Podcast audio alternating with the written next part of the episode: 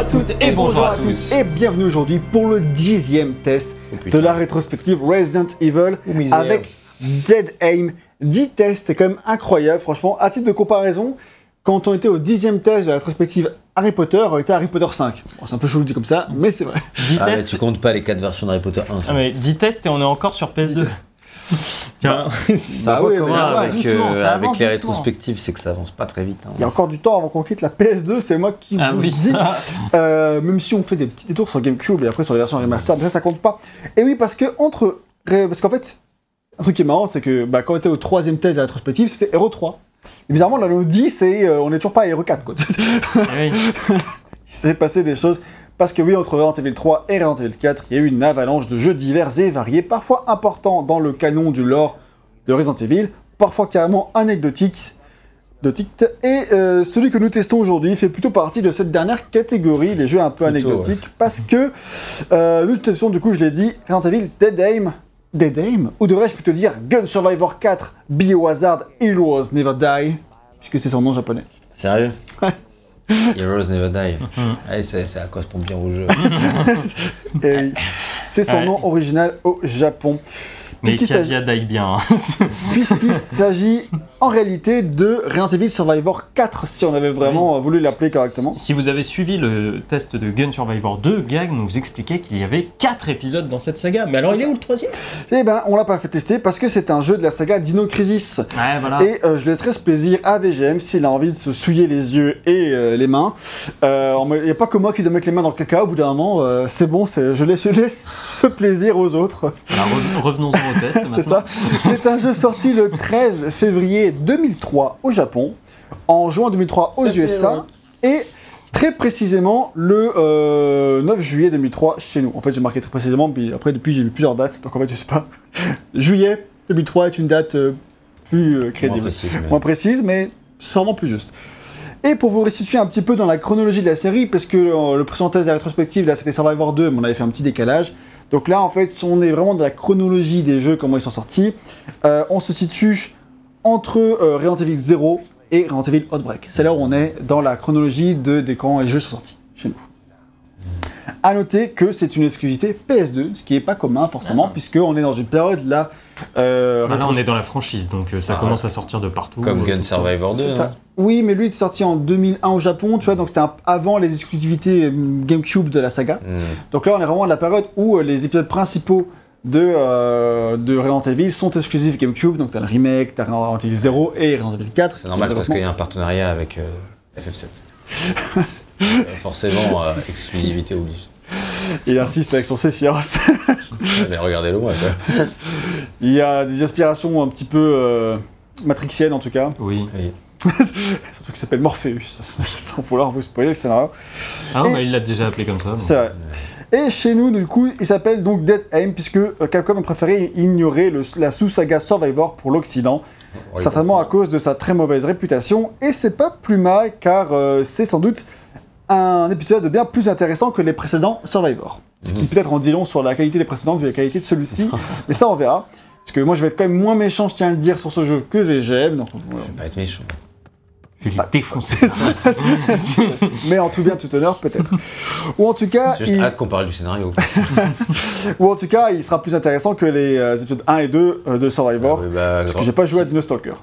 Si vous avez vu le test de euh, Survivor. Gun Survivor 2, vous pouvez déjà voir tout de suite que Déjà, il y a plus de qualité Et immédiate. Et franchement, même mieux, si quoi. vous n'êtes pas intéressé par Gun Survivor 2, allez voir le test, il est vraiment. Je pense que ça vaut il le détour. bon, Il est bon, il est bon. Ouais. Pour votre culture.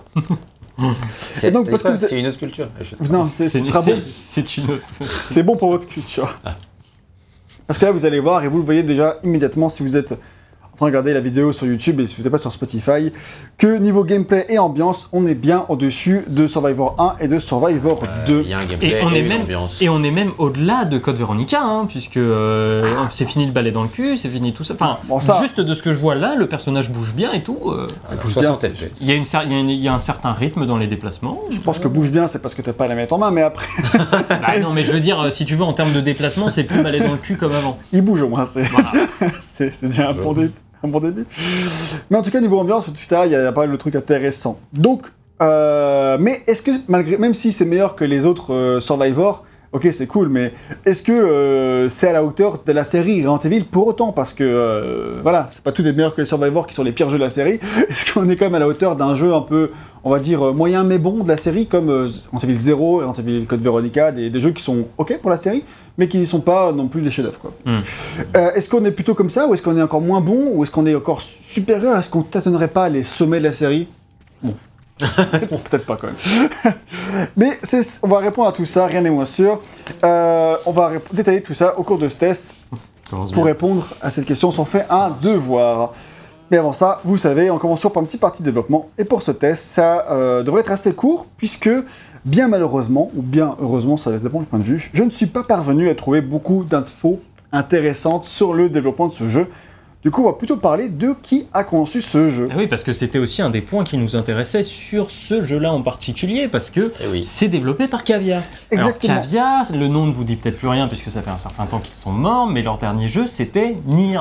Et si vous connaissez un peu la chaîne et nous, enfin, vous savez que Nier ça compte quand même pas mal pour nous ici sur le canapé. C'est ça. Donc euh, voilà, Cavia, c'est aussi un studio qui est habitué aux jeux souvent très moyens, voire parfois mauvais, mais qui ont une fanbase. C'est le cas de Bullet Witch, euh, Ouais. je crois comme ça. T'as essayé de spoiler toute ma fiche là. Ah bah non. Ouais, pardon. Ok. Vas-y, vas-y alors. Je te laisse. Je te laisse faire ton déroulé. Je te laisse faire ton histoire. Vas-y, fais ton roman national de ton côté. ok, super. Il a dit, Oui, a parce tenté de faire un résumé, euh, c'est pas passé comme ça. Je n'ai pas, Ouais, fait- pas un ouais. résumé. Je parle juste. Déjà que j'ai pas grand chose à dire, si tu résumes tout en deux lignes, on va pas, on va rien dire.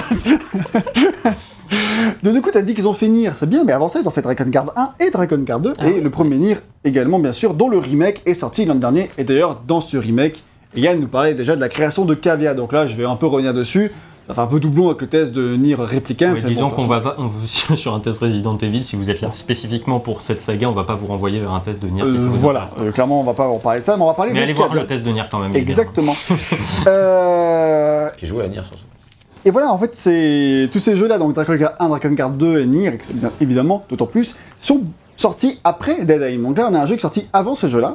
Draken Garden est sorti la même année. Oui, mais Voilà. après quand même. Après, mais c'était développé en même temps. C'était développé en même temps, effectivement, parce que Dragon Guard est sorti en septembre 2003, alors que euh, bah, celui est sorti en juillet chez nous, mais euh, en mars, euh, février, je sais plus ce que j'ai dit tout à l'heure, euh, au Japon. Et donc les deux développements on, se sont chevauchés, et comme tu l'as dit, euh, c'est un, studio qui a eu un petit communauté de niche, qui a fait pas mal de jeux, dont un jeu Ghost in the Shell par exemple, qui était standalone complexe, un jeu Bullet de Switch. la série. Ouais, un jeu Bullet Witch, comme tu l'as dit, qui était une exclusivité 360, qui a une communauté de fans. bon, je pense que de nos jours, elle s'est un peu éteinte, Paraît mais, c'est un énorme nanar. Euh, que le gameplay, c'est pas trop mal, je crois. ou, euh, Je sais plus. Ça, Ouais, a- dépend des sons de cloche. Si, on- Écoute- si c'est les fans qui en parlent, c'est pas trop mal. si c'est les Écoute, en tout cas, il a des fans. Pour quelle raison, je ne sais pas, mais il a des fans. Et euh, c'est surtout un studio qui a fait beaucoup d'outsourcing, euh, qui, euh, bon, certes, a été débauché pour faire des jeux entièrement comme celui-ci, par exemple, mais dont les membres ont aussi participé à des développements vachement plus euh, euh, gros, comme par exemple, ils ont été, euh, ça fait partie des studios qui ont été outsourcés pour faire MGS4, le saviez-vous quand on regarde les crédits de certains devs, on voit que certains devs de Cavia, ils ont bossé un peu à côté pour euh, MGS4, notamment pour, euh, pour faire, des persos, etc. Et pour, euh, genre, dans MGS4, ils ont participé à la création de personnages. Entre autres, c'est beaucoup, surtout les, les caractères modelers, etc., qui ont, Mm. qui ont fait les, les- qui sont outsourcés. Et en fait, quand je regarde certains, quand je compare certains cara design de, de ce jeu-là, Dead Aim à MGS4, je me dis, je crois reconnaître les mouvements, les animations de. De Ah oui, des, des, des, des, filles, là, des je- beasts, c'était Ouais, les, nanas que tu combattais dans, dans, dans MGS4 et il y a des petites similitudes donc ça m'étonnerait pas que ce soit sur ces personnages-là qu'ils aient travaillé, mais alors c'est purement d'interprétation. Voilà, ils ont aussi bossé sur Kingdom Hearts, etc. donc euh, euh, ils sont vraiment débauchés. Mais en plus de ça, ils sont pas arrêtés là, c'est pas leur seul Resident Evil, ce serait trop facile. Ah bon? Ils ont aussi développé deux autres jeux Resident Evil, donc Umbrella Chronicles et Darkside Chronicles. Voilà, C'est quoi ces jeux? C'est des... euh, Umbrella Chronicles, je crois que sa réputation le précède un peu. Non, non, ils sont... Non, non, Non, tu confonds avec d'autres avec d'autres jeux, je pense. Ah, Parce que là, en fait, c'est des rail shooters, oui, ah, qui ont été non, développés ouais. après le succès Ah, de Dead Space et n'a pas encore eu l'occasion de tester quoi. Exactement. Mais euh, qui ont une réputation relativement ok, je crois que c'est pas non plus des chefs-d'œuvre, hein, mais euh, qui en fait retracent l'histoire de- des précédents jeux de la série et qui ajoutent aussi des histoires inédites. Par exemple, je sais que Darkside Chronicles, il ajoute un- tout un chapitre sur Léon et, et euh, Krauser dans leur mission en Afrique du Sud. D'accord. qui est mentionné dans Hero 4 et où il s'est passé des trucs terribles, mais on sait pas quoi, tu vois. Hmm. Et là, euh, un des Chronicles se fait un devoir de raconter cette histoire-là. Et il y a d'autres histoires un peu inédites, euh, comme ça, qui sont racontées dans ces euh, Chronicles pour euh, faire compléter un peu les trous de la- dans, dans la série de ce qui n'avait pas été abordé. Donc ça, c'est plutôt cool, même si dans l'ensemble, ils font surtout. c'est des jeux qui racontent surtout l'histoire des précédents jeux. Mais ça, je pense qu'on les testera, on en testera au moins un sur les deux, on verra. Je sais pas quand, je sais pas comment, on va pas faire de promesses, bien sûr. Bref, c'est un studio qui a trouvé la mort après euh, Nier. C'était leur tout dernier jeu. Repose en paix, petit studio. Et en même temps, Nier, ça a été euh, ben, le sauveur, quelque part. À la, fois, ouais. à la fois le, le chant du cygne et le sauveur euh, pour Yoko Taro, puisque Nier a acquis, oui. bah, il a acquis sa communauté de fans, euh, et, après il a pu faire bah, la suite. Ouais. Et on connaît maintenant que voilà, Yoko Taro est, C'est est ça. quand même reconnu. Évi- évidemment. Et euh, donc, on va raconter un tout petit peu le début du studio. Euh, c'est un studio qui a été fondé, fondé essentiellement par des anciens de Namco, et tout particulièrement par euh, Takuya Iwasaki, un mec qui a porté de très nombreuses casquettes dans sa vie, c'est un peu l'homme à tout faire. Euh, il a été game designer sur As- Ace Combat 2, il a été game designer sur Clonoa Door to Phantom Hill, dont les remakes sortent plus ou moins quand on le teste ce soir, là, d'ailleurs. Et c'est un jeu que j'aime beaucoup, Clonoa, d'ailleurs. Et euh, il a été un des project directors sur Ace Combat 3, Electrosphere. Ouais, c'était son, son sous-titre. Il a aussi bossé pour Square sur euh, FF9 en tant qu'animateur. Ce mec, il faisait tout n'importe quoi. Ouais, c'était un, un homme à tout faire. euh. Ouais. Mais c'est un vétéran, quoi. C'est ça. Et apparemment, euh, ce serait lui qui serait à l'origine de l'idée du tout premier Dragon. C'est à l'époque, il avait un excellent pote à Enix, parce que Square et Enix n'étaient pas encore associés, il y avait. Squaresoft et voilà, Et Enix. Enix. Et il discutait avec son pote à Enix et il lui pitch cette idée. Il se dit, franchement, ce combat avec des dragons, ce serait trop cool. le même jeu, mais avec des dragons au lieu des avions, ce serait quand même vachement stylé. Et son pote à Enix, il se dit que c'est carrément une bonne idée.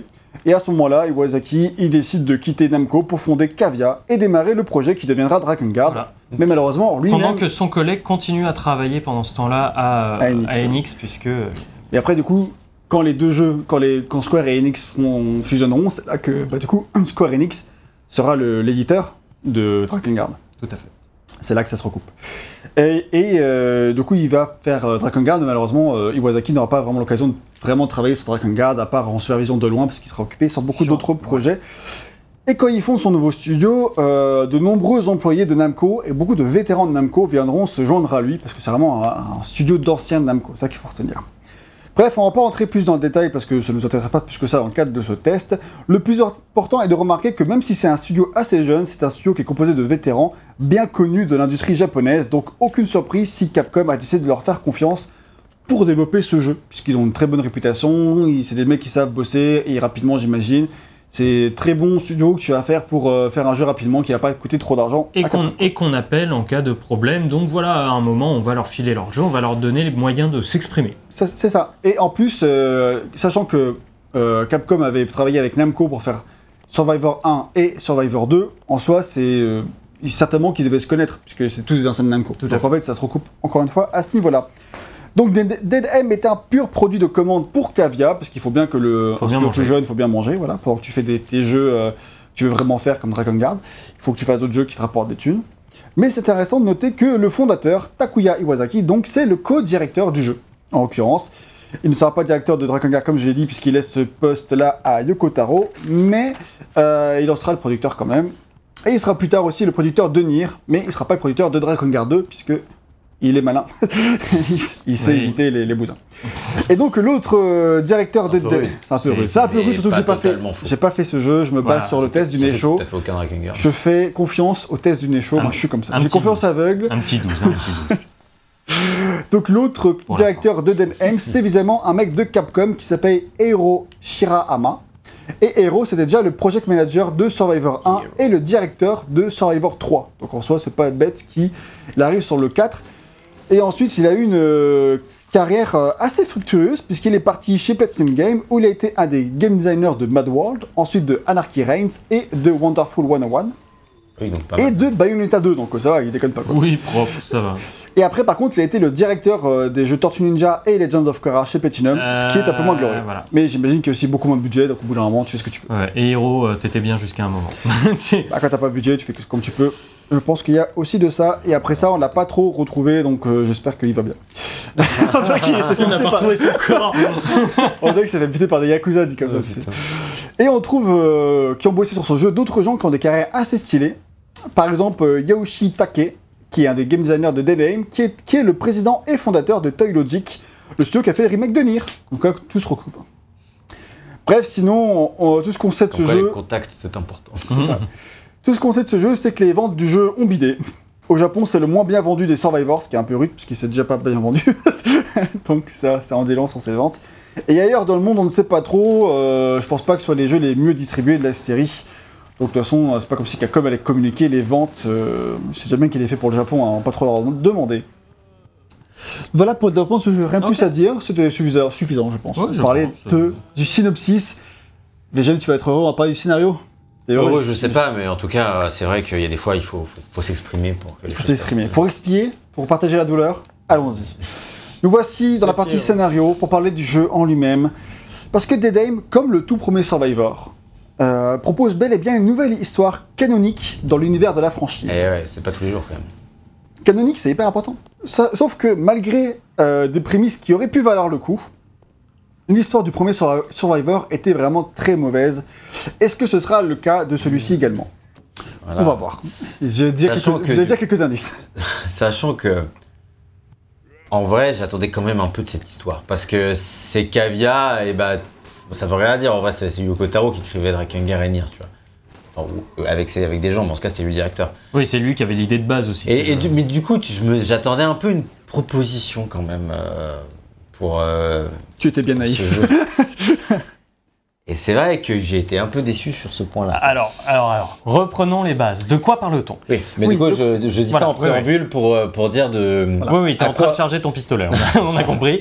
Surtout pour comprendre. euh, Ah, Oui, en quoi ça peut être un peu décevant, quoi. Parce qu'en vrai, tu pourrais n'avoir zéro attente et kiffer le nanar, tu vois. Parce que moi, j'avais zéro attente et j'ai pas kiffé. Enfin, j'ai pas qu'il qu'il faut pas kiffer, mais bon, c'est un nanar quand même. Bon, à ce stade-là, on peut déjà employer des mots, n'ayons pas peur. Racontons ce qu'il y a à raconter. Donc, première chose à mentionner, et c'est hyper important, c'est là où le jeu se démarque grandement, attention, j'insiste, j'ai même mis ça en majuscule, grandement des précédents. Je t'écrase quelle sauvegarde Euh, peu importe là, hein, vas-y. Euh, parce que c'est la partie euh, du, du lore de la série qui me hypait le plus par rapport à ce, ce jeu-là.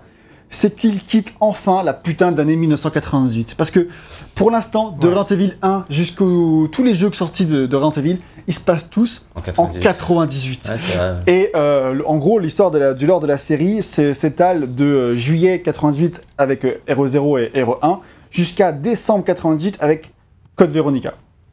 Et euh, donc, euh, c'est quand même quelques mois, mais il y a quand même putain de bagatelle de jeux. On a fait 9 tests avant celui-là, euh, tous l'année 98. Et il y en aura Putain, encore après. Même les Gun Survivor et tout, quoi. Ouais.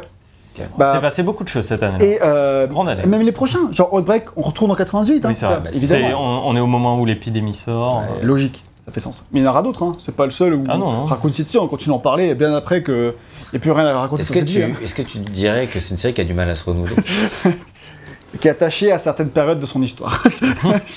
Il fallait le dire comme ça. Et en plus, non seulement on quitte l'année 98, mais tu me diras, ouais, on est peut-être en janvier 99, mais non, on fait un grand bond en avant. On se rapproche énormément de Resident Evil 4, puisqu'on va carrément en septembre dans 2002. Genre, on fait un bond de, de 4 ans là. Et c'est pas un peu incroyable Sachant que euh, Hero 4 se passe en 2004, lui. Ouais. Donc, euh, il y a quand même 6 ans entre le Code Veronica et Hero 4, ce qui est quand même assez incroyable quand il pense 2 minutes. Et, euh, et celui-ci, il, il close le, ce gap entre les deux, euh, entre les deux jeux, quoi. C'est vraiment l'épisode qui est au milieu. Et c'est le seul à être au milieu. Et ça, c'est. Merci. Quand il était blanc. Oh, était vivant. Ah bah non, c'est un zombie. Pas trop loin tout ça. Donc voilà. Michael Jackson. Pas. Qu'on ne le prenne pas. Non, mais non, non, Qu'on ne non, prenne non, pas non, pour une marque de, de, Non, mais- de respect. Donc, je vais passer à autre chose, on va pas insister. Pour ceux qui étaient sur Spotify, il y avait un zombie qui ressemblait un petit peu. Donc, euh, franchement, voilà, pour ceux qui s'intéressent un petit peu au lore de Resident Evil, Moi, je trouve que c'est une grande étape, et pour un jeu secondaire, c'est assez cool de enfin sortir euh, des années machin, et d'essayer de sortir un petit peu au milieu, de rattraper un peu euh, ce qu'il fallait raconter par rapport à Resident Evil 4. Et surtout, ça, ça donne enfin de l'ampleur à ce lore, quoi, qui... euh, Ouais, qui- Hey. Non mais, attends, non en, en- en gros, sortir de l'année 98, ça veut aussi dire que bah, a- il se passe des choses après 98. Voilà. Tu vois, c'est une certaine On manière avance, de dire que le temps avance et que, euh, ouais, euh, au-delà de, cette, de 98, bah, le monde n'est pas euh, fini. Voilà, en 99, tout n'est pas décidé. Véronica, c'était 98 aussi. Fin Décembre décembre 98. Ok. Pour être précis. Donc euh, voilà quoi, c'est. euh, Donc voilà, ça va être l'occasion d'en apprendre un tout petit peu plus, tout petit peu, sur les activités d'Umbrella depuis les événements de Raccoon City. Un sujet délicat, faut le dire tout de suite, parce que quand on voit le... Car quand le scénario de ce jeu-là, pardon, a été écrit, quand le scénario de Dead Aim a été écrit, celui de Resident Evil 4 n'a pas été encore finalisé, et ça se voit, parce que si ça avait été le cas, on aurait sans doute écrit beaucoup plus de choses intéressantes pour faire le pont entre Code Veronica et RE4, Ouais, ce soir, hein. puisque euh, Code Veronica, enfin Resident Evil 4, bon, on verra dans le test quand il arrivera prochainement, eh ben, il décide de, de repartir un peu à zéro sur de nombreuses choses, et, euh, et voilà. Et je vais pas en dire plus pour l'instant. Mais du coup, ça se voit que ça a été écrit entre les deux, puisqu'il fait une grande, grande emphase sur beaucoup de choses qui ne seront jamais ensuite exploitées dans la suite de la série. Et, euh, ça aurait été intéressant justement de savoir déjà à l'avance et de faire un jeu qui repart le terrain. Mais non, parce qu'il a vu qu'il a été écrit quand le cerveau de Resident Evil 4 c'était il était encore à son énième reboot, mais pas le dernier. Et ben, euh, il est, il écrit dans une période où on sait pas trop où la série va. Bref, tout commence donc en 2002. Dans l'introduction, on nous explique que malgré l'incident de Raccoon City, Umbrella a décidé de ne pas interrompre ses recherches sur le T-Virus. ouais, Oh ça, serait, là. ce serait dommage. Hein. Ce- voilà. Cependant, et bien malheureusement pour eux, de nombreux échantillons du T-Virus ont été dérobés dans leur laboratoire à Paris par un groupe de Ah bah, terroristes. c'est les Français, ça y est. Oui, parce que Code Veronica, le tout début, la cinématique d'intro se passe dans leur locaux à Paris. hein. Quand avec l'hélicoptère euh, Claire qui court, Mhm. c'est à Paris. hein. Ok. À se Non, capturer, mais en- envoyé sur une île, bon. En France, je suis sûr, bah, les mecs ont fait grève, du coup, il n'y avait plus personne dans les bureaux. C'est Pfizer, tout quoi. ça. Non, mais c'est. On va dire que Pfizer, c'est Umbrella, vas-y, c'est chargé politiquement ce jeu là, ça va pas du tout. Alors, Pfizer, c'est pas vraiment français. C'est vrai d'ailleurs. J'aurais pu le dire Pasteur. Oui, Voilà. ils ont pas fait un grand petit chose à un moment qui soit dangereux. Ah, c'est eux qui ont pas dangereux. C'est eux, donc, c'est eux qui ont découvert le gène du, du coronavirus. Ah bon C'était eux les premiers, je Ah, crois. d'accord. Tu vois, mais malgré tout, hey, la France Ouais, c'est c'est pas le truc dont on a entendu Du coup- parler. Du coup, ils se sont fait voler euh, plein d'échantillons dans leurs locaux à Paris. Et euh, le groupe de terroristes qui a volé ces, échantillons, ils comptent bien aller l'utiliser. Bah oui, ce serait dommage de pas s'en servir. Et, euh, Tu et- vas faire quoi? Je veux dire, mettons, c'est quoi bah, tu vas créer une épidémie zombie dans le monde entier. euh, c'est justement, c'est ça le scénario d'ailleurs. mais, mais oui, mais c'est c'est quoi l'intérêt de créer une épidémie zombie? Mais le but, c'est l'argent.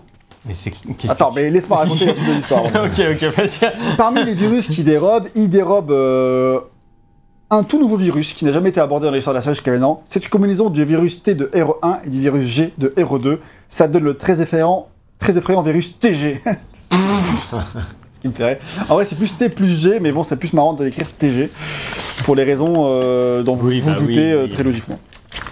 Et euh, trois jours après que les que les échantillons soient faits dérober, un paquebot d'Umbrella, dans lequel nous nous trouvons actuellement, si vous regardez ces images, ce- qui est un paquebot d'Umbrella qui est rempli de personnalités très importantes pour la société, un, donc un paquebot rempli de VIP, il a été détourné et il ne répond plus. Forcément, on fait le lien, euh, certainement que les échantillons ont été utilisés dans ce paquebot.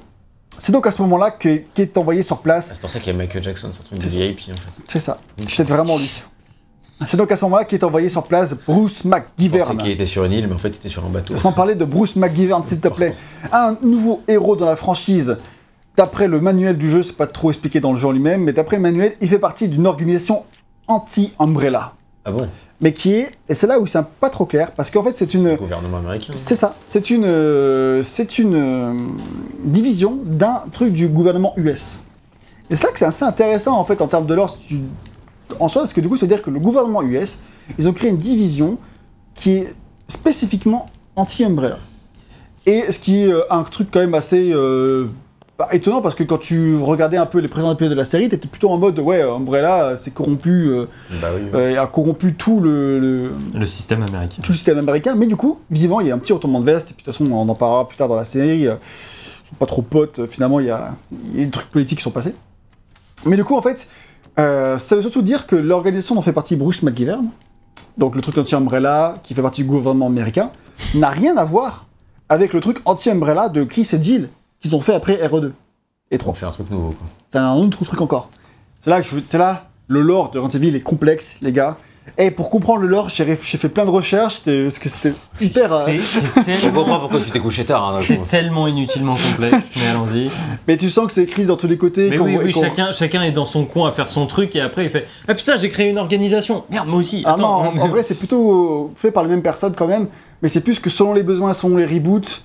Euh, parce qu'en fait, ce qui se passe, c'est qu'en fait, à, dans, à la fin de RE1, euh, Chris et Jill sont, euh, font, quittent le Stars pour, et la police de Raccoon City de manière générale pour euh, faire un truc anti-Umbrella. Donc là, Chris il part en Europe pour enquêter sur Umbrella. Jill reste à Raccoon City et c'est pour ça qu'elle est là pendant les événements de RE2 et 3.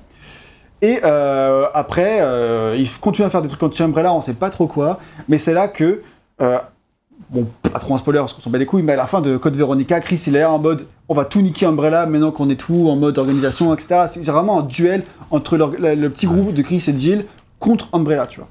Mais le truc du gouvernement, c'est encore un truc différent du coup, visiblement. Voilà. Donc c'est la première fois qu'on s'intéresse, euh, qu'on entend parler de cette organisation dans ce jeu-là, donc bon, pourquoi pas, après c'est juste dans le manuel, mais voilà, c'est pour expliquer, j'aime bien comme les petits accents sur les petits trucs inutiles là, juste parce que c'est riche, ça fait partie de- du, du sel de, de pourquoi on aime Resident Evil. C'est le côté nanar, un peu tout moche. Ou c'est que moi, peut-être. Bon. Je ne pense pas que ce soit que toi. Et je ne dirais pas que ça fait partie du pourquoi de Resident Evil à titre purement euh, et strictement personnel.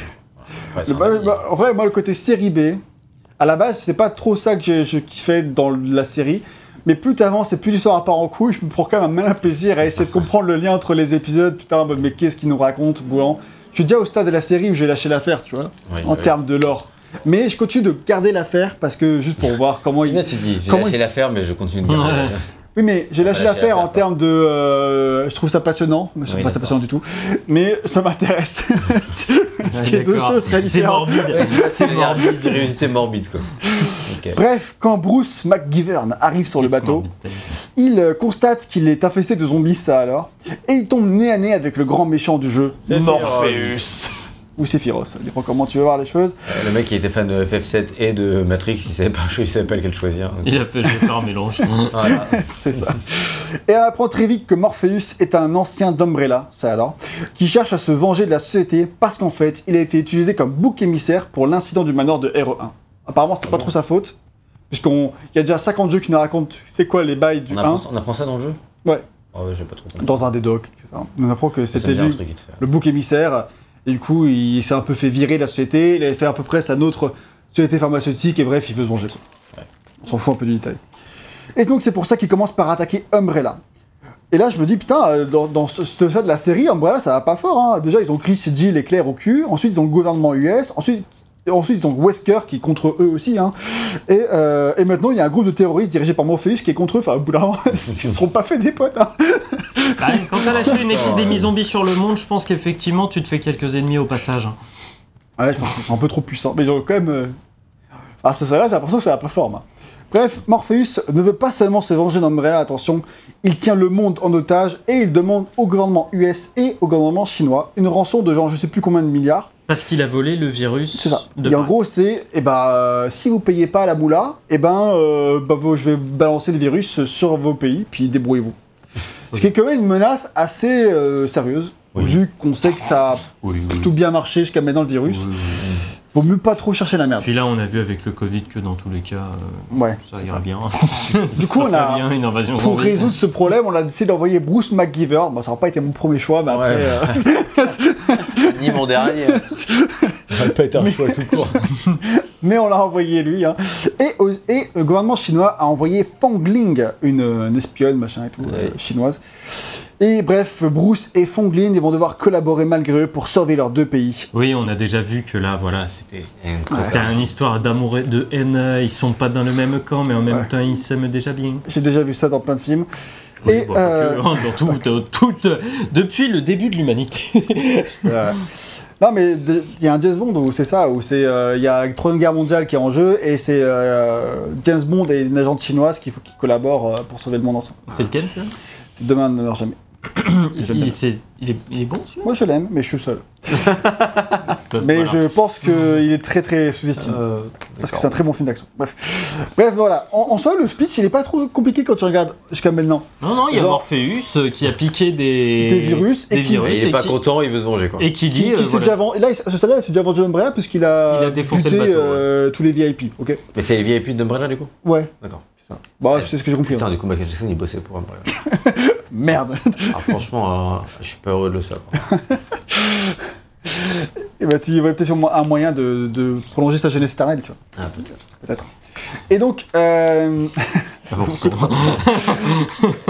et euh, tout simplement, ils ont les, des gouvernements en otage en mode, euh, on, ils demandent une rançon. Enfin, ça, ça, ça, ça va jusqu'à là, le, le scénario va pas, est pas trop perché jusqu'à maintenant. Là où ça va se compliquer, c'est dans le détail de toutes les sous-intrigues et dans la manière dont les choses sont racontées. Ouais, c'est surtout la manière dont les choses sont racontées. Car autant le dire tout de suite, la narration de ce jeu est complètement éclatée au sol et ça fait peine à voir. Premièrement, il faut parler du traitement du méchant Morpheus. C'est chaud. Franchement, c'est chaud. En fait, j'ai cru que c'était une, j'ai cru que c'était une femme tout à l'heure. Ah, attention, Ah, je touche, je touche peut-être quelque chose du doigt, je tu ne touches sais quelque pas. chose dedans, mon ami. Ah là là. Alors, Tu veux pas tu, tu- remarquer, tu euh, sais que tu. Parce qu'il est un peu androgyne. Oui. Par contre, à la voix, la voix est très très masculine. D'accord, ok. c'est Moi, vraiment j'ai une vu, que voix très, très j'ai vu que le côté androgyne. Hein, donc Le, je- la voix, en vrai, est très très stylée d'ailleurs. Mais après, dommage qu'ils disent trois mots dans le film. Non, après, après plus. Mais, euh, mais en tout cas, t'as pas de doute quand tu vois la cinématique d'intro que c'est un mec, mais c'est vrai que le design est euh, androgyne, ça c'est sûr. Et dans la cinématique d'intro, on l'a vu, euh, il est blessé mortellement par Fongling qui lance une grenade dessus. Il est blessé, on le voit, il souffre. Ah, je vais mourir. Du coup, pour survivre, il s'injecte le virus Bah ouais. TG. TG. Et exactement. du coup, c'est pour ça qu'il parle plus du jeu. Il parle un petit peu quand même. Mais il a plus la même voix après. Tu vas mourir. Il a plus la même voix après. Et euh, il se transforme évidemment en monstre, comme tous les gens qui ont s'invecté le virus jusqu'à maintenant dans l'histoire de la saga. Il n'est pas tout seul, il y en a plein. Il se transforme en Tyrant, comme on les appelle. D'accord. Rien de très surprenant jusqu'à maintenant pour quiconque a joué un épisode de la série. Ah. Mais là où on nage dans le ridicule et la gêne dans un très mauvais sens, c'est qu'en ayant absorbé le virus, Morpheus s'est changé en femme. Euh, oui, Oui. très juste, mais pas seulement en femme. Donc sous sa forme transformée de, de gros monstres Resident Evil, il a des talons aiguilles et une genre de combi de monstres sexy à la, à la japonaise, c'est très très cringe. Ah, d'accord, je vois. d'accord. Putain. Et alors là, tu pourrais dire, ok, c'est de la retro- représentation transgenre dans le jeu vidéo, pourquoi pas Non, non, jamais. jamais. Si vraiment tu voulais être conciliant, hein, mais... Non, non, non, mais Japon 2002, non. mais là tu sens que c'est pas fait de la bonne manière du tout, c'est ultra gênant. Et dans un commentaire d'un dénommé Takeshi Katayama, qui est un des programmeurs du jeu, il, un progr- enfin, il avait fait un- dans la partie de la com, il avait laissé dans le site euh, du jeu des petits commentaires voilà, pour parler un peu de la- le développement. Et il a dit cette phrase La transformation de Morpheus sous cette forme nous est venue parce que quelqu'un s'est dit Est-ce que ce serait pas un peu rafraîchissant si le Tyrant, qui est toujours en buzz de fin dans Resident Evil, c'était une femme pour une fois? Ce serait pas un peu rafraîchissant? En soi, Mhm. pas une mauvaise idée. Oui, Et là- ça change quoi? C'est un monstre Non, mais c'est juste histoire que niveau design, tu vois, tu fais un truc nouveau, tu vois. Ouais. Et là, il y a des mecs du cerveau qui a dit Est-ce qu'on le ferait pas plutôt gay à la place? Quoi? Voilà. C'est tout Ah, d'accord, la phrase s'arrête là. Ouais, ouais. Ah, oui, d'accord. Ah, oui. Non, le mec rajoute que lui, il sait pas trop si c'était une bonne idée, mais que bon, ils sont quand même partis là-dessus, quoi. D'accord. Donc Mais voilà. Non, c'était pas une bonne idée. Enfin, ça peut l'être foncièrement, mais je vois pas le truc de ok, le virus le transforme en femme et le rend gay. Non, non, il était déjà gay avant. Ok, d'accord. c'est pour ça qu'il se transforme en femme. Tout va bien. Attends, t'es sérieux? Ben là, c'est mon interprétation, Ah oui, non, c'est non, pas voilà, non plus c'est de trop expliqué. Oui, oui. Non, mais du coup, en fait, parce que du coup, il est en tel anguille, il est, tran- il est transgenre, euh, il est euh, habillé en femme, quoi. C'est sa vraie apparence, tu vois. Bon, c'est- pff, Ok, ouais, je- ouais, tu vois, ouais, c'est là où ça devient gênant, tu vois. Ouais, c'est là où c'est ça devient on marche sur des œufs quoi. Si c'était fait de la bonne manière, pourquoi pas. Mais comme tu dis, Japon 2002, non, Japon 2010. pas du non. tout. Enfin, en tout cas, pas dans Japon 2022 déjà. hein. Non, non, mais pas dans les sphères comme ça euh, de développement de jeux vidéo. euh, Oui, oui. euh, voilà. Il y, en a eu, hein. euh, Des bonnes représentations, j'ai vu bien. oui, mais mais là. pas, pas ça. Et, euh, et en plus, ça vient s'accompagner d'un tout un tas de clichés. euh, par exemple, dans, les- dans tous les textes que tu remarques dans le jeu, tu apprends que Morpheus, c'était quelqu'un qui est. Enfin, c'est toujours quelqu'un euh, qui est obsédé par sa beauté, de la beauté sur la fin de la plus pure, qui a pas arrêté de faire euh, de la chirurgie esthétique pour se rendre plus jeune. et qui veut rendre le, monde plus beau à son image, euh, en transformant les gens en zombies, bon. Voilà, de mon côté, j'ai trouvé ça très très très cringe. Et, euh, et dans sa dégaine, euh, dans sa forme euh, transformée, bah, c'est là que j'ai marqué que Morpheus m'a fait penser à l'allure des boss de MGS4. Tu sais, Hmm. que Kavia a peut-être bossé dessus. Parce que tu sais, pour ceux qui se rappellent de MGS4, tous les boss euh, que tu avais, c'était, on l'appelait les Beasts, et c'était des, des femmes qui reprenaient, qui reprenaient un peu les designs. Tu avais une femme un peu octopus, Ouais, un peu des- bah, elles étaient quand même toutes assez langoureuses. hein. c'est ça très angoureuse, avec une démarche roule du cul, etc. Enfin, Kojima, Kojima, quoi. quoi. Ouais, mais pas que, en fait. Un peu tous les vieux pervers japonais, tu vois, même Yoko Taro, quand, il- quand- même quand, Ouais, qui a des ennemis. Non mais quand Yoko Taro arrive et, et désigne To Be, si tu veux, il dit, euh, on lui demande mais pourquoi vous avez euh, donné à, une- à un robot des talons aiguilles Il fait, oh parce que j'aime bien les filles en jupe et en talons aiguilles. Voilà, enfin on s'emmerde pas, tu sais, euh, genre euh, ouais non moi j'aime bien ça. Kotaro, il s'emmerde pas, ça. c'est- Voilà, ah non ça c'est Ça, c'est c'est, clair. clairement ça. Bref, voilà, moi j'ai trouvé ça très très cringe. Là-dessus, tu en penses quoi, VGM Faut que tu parles un petit peu.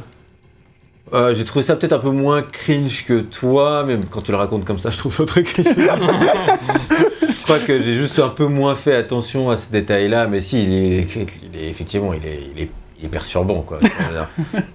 mais surtout avec ce qui se passe dans le scénario. Mais moi, j'ai trouvé, il m'a moins perturbé que les deux héros. Ok, mais c'est Moi, là, mon gros point de problème, c'est c'est le les point deux héros. suivant, Ouais. effectivement. Le deuxième point, la narration. ça, mais, mais lui en soi, effectivement, euh, le fait qu'il. En fait, j'ai pas capté tout de suite qu'il s'est transformé en femme. C'est après, plus tard, quand t'as des gros plans sur lui, j'ai fait, mais what? Bah déjà euh, quand on le voit dans la cinématique d'intro, euh, c'est cuir moustache, hein, euh, c'est très cuir quoi, c'est enfin, c'est Matrix. eh, du coup, finalement, ils, ils sont pas loin de la bonne interprétation de Matrix sans le savoir, je pense. finalement. c'est peut-être coup- qu'on mieux compris le film. Qui l'eût cru Du coup, euh, tu veux nous parler de la relation entre nos deux héros, Bruce et Fongli Oui. Vas-y, parle-en. Bah alors au début là on a vu euh, d'ailleurs j'incarne euh, Fonglin. On a vu Bruce, euh, ça a l'air d'être un bolos total. C'est clair. Déjà il a une tête. euh, Il a une tête, déjà, c'est pas mal. non mais il a une tête. euh, Alors mais c'est clair Il qu'il a, est American Soldier Number il a 3. l'air gentil quoi tu vois. enfin. En fait, ça fait partie de la, la- la- la collection euh, petit surfeur californien de, de Resident Ouais. Evil, tu vois. Non, mais avec il a l'air complètement con. il a l'air con, incompétent. Et d'ailleurs, et, et au début, Mais ouais putain c'est Et Steve au version adulte. Et au début, euh, oui, c'est ça, ouais. Et Fogline, elle- au début, elle se fout de sa gueule. Elle lui dit Ouais, j'aime pas, dans les amateurs, retourne dans ta cambrousse, espèce de. de, de, Demeuré, de bolos de débutant et tout, tu vois. C'est vrai qu'elle a l'air complètement- vraiment complètement con, alors qu'elle, elle a pas l'air trop conne. Et alors qu'elle, elle, au début, elle est super badass et tout. Tu fais Ok, bon, en fait, c'est elle la vraie héroïne. En plus, très rapidement, là, tu l'incarnes et tout. Tu fais Ok, l'autre, c'est un tocard et puis, en fait, très très rapidement. Tu te rends compte que c'est une tocarde. Non, tu te rends compte que, en fait, d'un coup, Fanny, en fait, elle est fragile. Tu vois, d'ailleurs, il, Oh il- putain. D'ailleurs, il l'a- il- il l'a retourné assez vite, hein. on a Ouais, vu tout à l'heure, hein, il y avait une petite scène un peu sensuelle. c'est clair, elle lui met, elle lui met un, un chassé, le mec il est par terre d'un seul coup et, Et, Et après, hop, et il fait juste Oh, je te donne un coup dans l'arme et je te retourne. Et Ouais, là, il ouais. finit sur elle en position un peu sexuelle. Et là, là vous, avez, vous avez terminé les passages où Fongling elle est badass. hein. Maintenant, Fongling, ça va être Ah, mon héros, j'ai besoin d'aide, aide-moi. il- Il y a un satellite nucléaire qui me tire dessus, fais-moi quelque chose pour me sauver. Oui, c'est vraiment un truc du jeu. Et. et, et, et- Pas avec ce doublage, mais pas loin. Quoi? Pas avec ce doublage, mais pas loin. Ouais, pas si loin que ça. Mais, euh, mais vraiment, moi j'ai trouvé que c'était catastrophique dans le traitement parce que justement on avait un personnage, euh, Fongling, qui pouvait être intéressant. Surtout- Pas le héros, parce que le héros, dès la cinématique d'intro, c'est mort. hein. Avec Morpheus, là, c'est perdu. Là. Non, regarde-moi ce, enfin, cette démarche et tout. C'est danger. Tu regardes, c'est. Oh, Non, mais vraiment, ça tronche, quoi. Oh. C'est clair. Petite chirurgie. Et- tu vois, moi, là, elle se c'est moque facile comparé à vous, non mais. Elle se moque encore un peu lui et tout, ça va, mais, mais vraiment dans la deuxième partie du jeu, Ah, bah, vraiment. qui est vraiment la partie où, où moi j'ai eu le plus de mal, euh, c'est vraiment catastrophique, quoi. Il l'aide, il, la sauve, et elle, elle, sait plus, elle fait plus rien, quoi. Ça devient vraiment le American euh, Hero Soldier, alors qu'il est toujours aussi nul, il est pas plus badass, non, c'est juste elle qui est redevenue en mode, en mode fille fragile, quoi. Et ça, ça vraiment, c'est quand C'est vraiment même, le truc un peu classique des Evil et ça, Non, mais c'est quand même vraiment problématique parce que même si on critiquait déjà un peu que les femmes dans la Resident Evil, elles n'avaient pas toujours les premiers rôles hein, et qu'elles Ouais. étaient toujours un peu, malheureusement, un peu. fra- Enfin, même quand elles étaient badass, euh, dès qu'elles étaient en face d'un homme, c'est toujours l'homme qui était plus, plus, plus Ouais. badass, etc. Malheureusement. Bah là. Euh, euh, Sauf euh, mince euh, l'asiatique dans Resident Evil 2 là. Euh, Ada Ada. Ada. Ouais, euh, Ada, ok. Ada, Ada, tu sais. euh, Ah, enfin, ils sont quand même amoureux avec Léon et tout. Oui, Ouais, non, mais il y, a- y un jeu entre les deux si tu veux, mais c'est pas, Oui, mais c'est attends. pas, c'est pas tant euh, le sauveur, tu vois, Léon. Elle sait se démerder par elle-même. Ah si, c'est son sauveur. Ouais, Ah, il y a peut-être une séquence. Et après, après, euh, t'as pas fait l'original, toi. Non, moi, j'ai fait donc, que le euh, remake. donc peut-être que c'est mieux fait ah, dans le remake. vite. Parce qu'elle m'étonnerait pas que, fait, que ce soit mieux fait dans le remake, parce que. Bah. Oui, voilà. Mais dans l'original, euh, t'inquiète que c'est quand même son sauveur. Donc, euh. Ouais, après, c'est euh, juste sur la fin, et puis ça dépend du scénario aussi. Ah oui, d'accord. Bref, du coup, euh, ouais, mais même, euh, c'est vrai que genre, euh, Jill, elle est stylée, mais bon, euh, sinon, euh, Claire, elle était très stylée dans RE2. C'était pas, c'est pas du tout euh, la. Ah, même la- elle est stylée, mais bon. euh, Genre, Claire, dans RE2, ça va parce que du coup, euh, Léon, c'est pas du tout son sauveur, parce que Léon est très- déjà occupé avec Ada. Mhm. Par contre, dès qu'elle est avec Steve, Steve, c'est. Enfin, Ah oui, voilà, ça, c'est ça ça, a rien dans- qui va, quoi. En fait, c'est ça. C'est un peu euh, Claire et Steve all over again. Ouais, c'est ça. Et, euh, et il a pas plus de charisme que Steve. hein. Si, quand même un peu plus. Un tout petit peu. Quand même. Mais bon, Ouais, pas des masses. Regarde-moi ça. là. Au moins, il, Ils jouent au Don Juan, tu sais, ils sont, sur une putain, un putain de bateau infesté de zombies. infesté de zombies et le mec, euh, t'as l'impression que son but c'est de la ken dans la cave et c'est tout ce qui compte quoi. Alors peut-être, peut-être qu'en cas de désespoir. D'ailleurs, euh, dans la, la position un peu sexuelle, euh, c'est pas la seule fois dans le jeu où ça va arriver, quoi. Ah ouais, ouais, non, clairement, bah, il y a clairement, enfin, là, je pense que c'est la, la première fois dans, un, dans la saga qu'il y a un truc explicite entre deux personnages. Ouais, vraiment explicite, tu vois. Mais il y a un gros truc de male gaze là-dedans. Enfin, non, tu me, diras, tu me diras, Ada et Léon, c'était déjà un peu ça aussi. Bah, ils s'embrassent, mais ça va, quoi. Ouais, là, c'est. euh, c'est romantique, c'est pas sexuel. Alors Oui, que là, il y a vraiment un il y a truc vraiment de tension sexuelle. Après, pourquoi pas en soi mais, euh, mais c'est vrai que. C'est mal fait, en fait. C'est ça le problème. Si c'est bien fait, pourquoi pas. Mais là, c'est tous les dialogues sont claqués, c'est tout dans le cliché, c'est vraiment euh, la fille fragile et lui qui est censé être le, le gros beau gosse stylé, alors qu'il est pas du tout stylé. Enfin, qui y croit, quoi. Et ça, franchement, c'est vrai que c'est compliqué. Il y a quand même, cela dit, euh, des trucs qui sont parfois un petit peu amusants. Par exemple, il y a un moment donné où elle l'insulte en chinois, et lui, il prend ça pour un compliment, et ça devient un running gag. Oui. Ça, c'est plutôt, Ça, c'est plutôt sympa. C'est plutôt sympa, ouais. Euh, en Ah, soi, il y a- aurait- il y a quelque- En fait, le postulat de base Est est, pas pas, mauvais. est pas mauvais. y Franchement, avait- le, début, le début est plutôt correct quand, quand tu Ouais, vois. Bon, ok, il y a Sephiroth, mais à part ça, à part ça, tu dis bon, euh, pourquoi pas Je suis curieux de savoir où Kavia va aller avec cette histoire. Et puis au moment où elle se fait attaquer par un satellite, perso, j'ai lâché l'affaire. Ça, on va en parler plus tard. Attaqué par un satellite. On y arrive très vite, on va pas perdre les spectateurs. Mais en gros, ouais, comme tu dis, il y avait du potentiel et c'est dommage parce que ça aurait pu, il y a quelques moments où tu sens que ça aurait pu donner quelque chose d'intéressant. Clairement. Mais en fait, le scénario est beaucoup trop court pour développer quoi que ce soit. C'est le moment de dire que c'est un jeu qui se boucle en 3 à 4 heures sans se passer en fait. Ouais, c'est ça. Ce qui fait que du coup, il a le temps de développer absolument que dalle. et du coup, euh, forcément, tout, est, euh, tout ce qui aurait pu être éventuellement intéressant, ben, c'est rush et ça n'a aucun sens. Quoi. Ouais. Et en parlant de choses qui n'ont aucun sens, Non, et puis j'allais dire, dire juste la fin. Je sais pas si tu comparais la fin. euh, par rapport à eux deux ou... Ouais, par rapport à. Vas-y, deux, par rapport à eux deux. Oui, bah en fait, c'est juste que la fin, moi, je- quand tu la vois, tu fais Oh putain, c'est quand même couillu quoi. Enfin, moi, vraiment, mon interprétation de la fin, j'étais en mode Putain, il y a enfin un truc réussi dans ce jeu. Ah oui, mais... Ils ont pris, fait une prise de, il y a une prise de risque et tout. Puis en fait, euh, t'as le générique qui défile pendant 10 secondes et après t'as, une- t'as la suite de la fin. En fait, c'est couillu rien du tout. c'est euh, finalement la, la- la suite, ça te montre. Enfin, en gros, ça désamorce tout ce que ça a mis en place juste avant. Et là, tu fais oui, en fait, du coup, il y a, plus rien. Moi, je l'avais jamais interprété comme quoi. ça cette fin. Oui. C'est marrant parce que juste en t'écoutant, je devine plus ou moins ce qu'ils ont fait, quoi. Ah, Je vais pas spoiler, mais bon, euh, au cas où quelqu'un En tout va cas- faire Dead Aim. en parlant de choses qui n'ont aucun sens, Bon. Le troisième gros problème de ce jeu en termes de narration, c'est que la plupart des péripéties n'ont aucun sens. Voilà. Quand tu joues à ce jeu, le nombre de fois où tu rigoles parce qu'il vient de se passer un truc délirant, c'est en seulement 3 à 4 heures de jeu, c'est quand même insane. Exemple 1.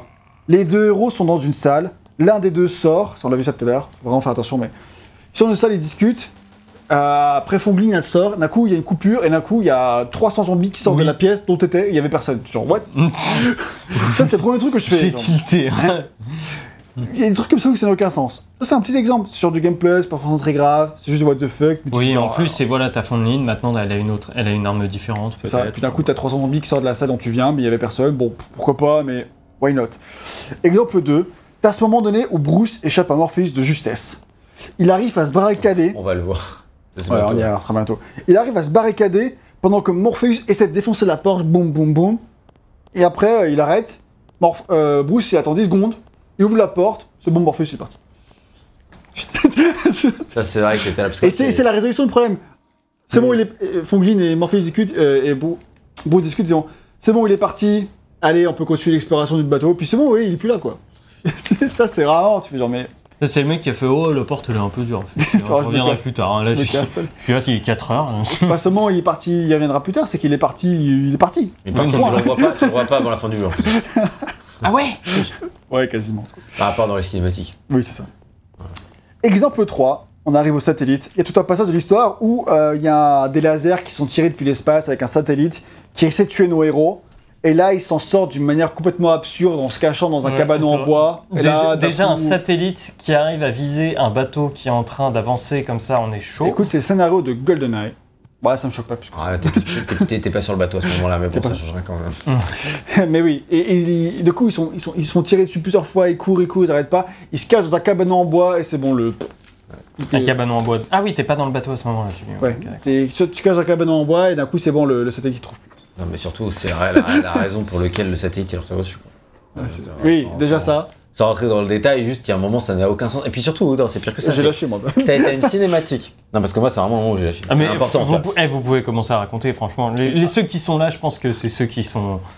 Faudrait qu'on ait compris pour ça. Mais, mais en gros, t'as une- t'as- t'es avec Bruce. Bruce, il, a- il passe un appel à radio euh, pour appeler euh, ses potes euh, américains. Tu comprends pas trop. Bon, il passe un appel à radio.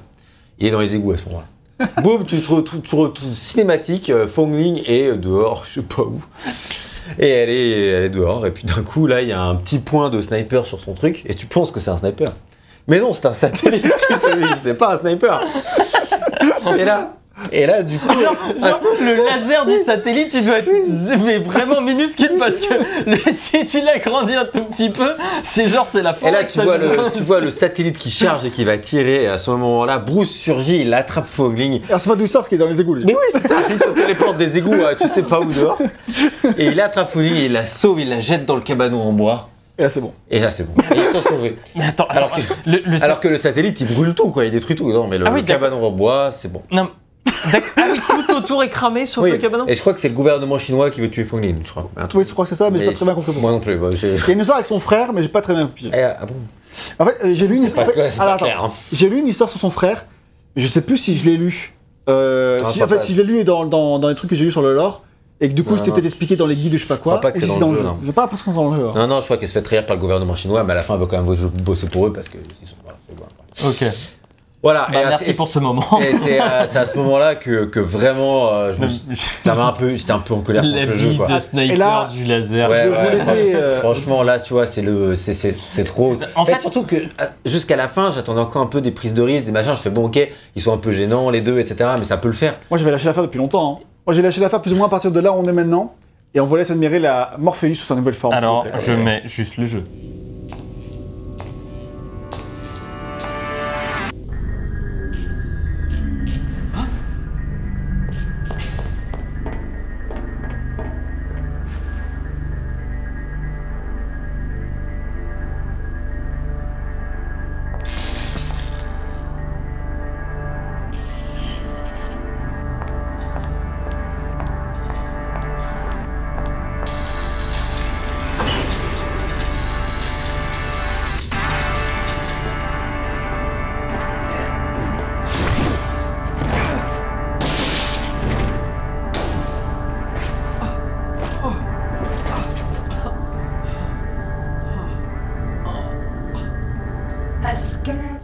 Donc voilà, vous voyez. Euh, bon, faut vraiment faire attention. Sa langue c'est quand même, ça peut être un peu discret quand on l'a vu la sauter. On, Ça dépend, il y a des plans dans bien les cinématiques où tu le vois bien. On voit quand même c'est maxi boobs. Ah, Là, on les voit bien, les petits talons aiguilles, la petite démarre, Ouais.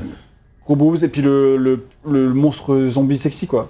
Ouais. Parce que tu vois, si le, le zombie Et- devait être une femme, il fallait qu'il soit sexy. Et la mise en scène aussi, quoi, autour. Ah bah. Ouais, bon, ça, j'attendais pas Oui, non, mais des enfin, japonais de cette époque. Oui. Mais. euh, Oula, oula, oula, oula. Ah bah, ça déconne pas. Ah, Ah ouais, elle est- ouais. Elle est énervée. Hein. Putain, Madame elle est immortelle en plus, alors. euh, Ah ouais, c'est. Chun, c'est Chun-Li là. avec- Mais non, c'est. euh, C'est Morpheus, t'as pas compris. non. Je voulais donner le nom de la meuf, la Jongling, mais j'arrive plus. Fong Ling. Fongling. merci, putain. Donc voilà, euh, pour tous les trucs un peu délirants. Mais en fait, c'est dommage parce qu'il y a des trucs de réalisation qui sont plutôt ok. Genre, on est, on est loin, loin, loin des jeux GameCube en termes de, de, de cinématiques fabuleuses des, des jeux GameCube. Ouais. Mais en soi, euh, pour un petit jeu, les cinématiques avec les images synthèse sont plutôt ok. Par contre, les cinématiques Oui. avec le moteur du jeu sont claquées, elles sont horribles. On l'a vu là, les personnages de près, ils sont vraiment dégueulasses. Euh, et euh, en soi, les doublages sont pas non plus horribles. Ils sont pas aussi bons que les meilleurs de la saga, mais ils sont mieux que les- les- certains qu'on a eu jusqu'à maintenant. À, sa- à savoir que au sujet du doublage, j'ai découvert que l'acteur de Bruce, c'est à la base un chanteur parolier un petit peu connu au Japon, c'est une star en fait. C'est un mec qui s'appelle Raj Maya, Ramaya. Donc c'est un nom indien, puisqu'il est indo-canadien à la base, mais il vit au Japon. Tout est possible. Et là, on parle des doublages doublage japonais. Non, non, il n'y a pas de doublage japonais dans Ratatouille. Oui. Ah C'est- oui, oui. un ton anglais. Et il, donc il double en anglais. Cours, Bruce, cours Cours, cours. Ah, Tiens, là- tiens, faut. Qu'est-ce que tu fais là Oh. Faut que- Et là, il se cache. Hop, il ferme la porte. Je t'expliquerai plus tard. Putain, son cou Son cou Non, mais regardez ce cou Bah oui, il est musclé le mec. doux. Non, non, c'est pas Il- musclé, il y a, il a un il y a un torticolis, là. problème.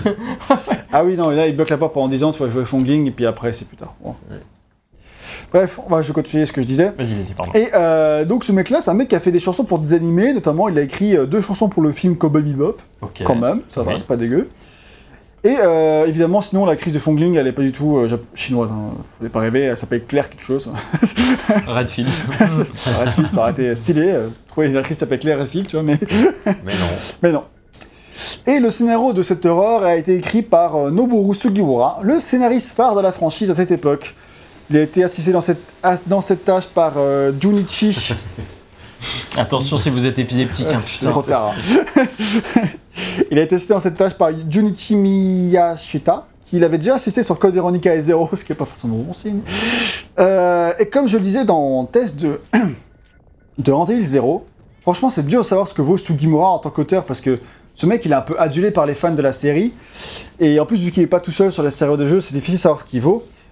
Mais bon, en vrai, euh, c'est le mec qui a écrit scénario de Hero 2, qui est pas si mal, mais ceux de Code Veronica et Zero, ils sont compliqués, tu vois, mais il y a du bon dans ces scénarios, il y a aussi beaucoup de moins bons. Comme par exemple un, Ça chanteur, souffle le chaud et le froid. comme un chanteur d'opéra qui contrôle les census, par exemple. hein. Toi, t'avais peut-être raté ça dans le test de L'autre. Resident Evil 0. L- L'autre, c'est Firoz. L'autre, c'est Firos. Le premier, c'est Firos de la saga. Ouais, avez Pas de dernier, effectivement raté ça, quel dommage.